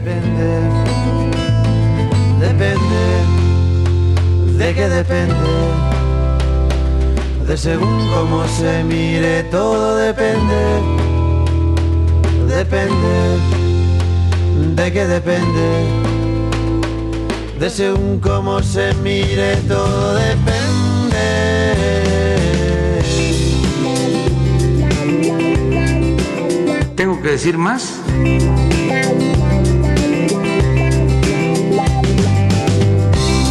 Qué bonito es el amor, más que nunca en primavera. Y mañana sale el sol, porque estamos en agosto. Depende.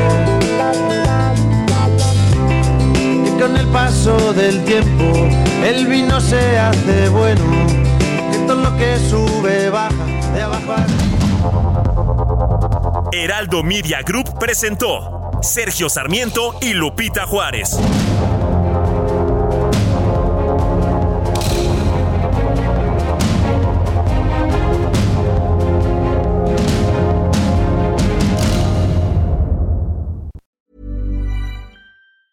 Hey, it's Danny Pellegrino from Everything Iconic.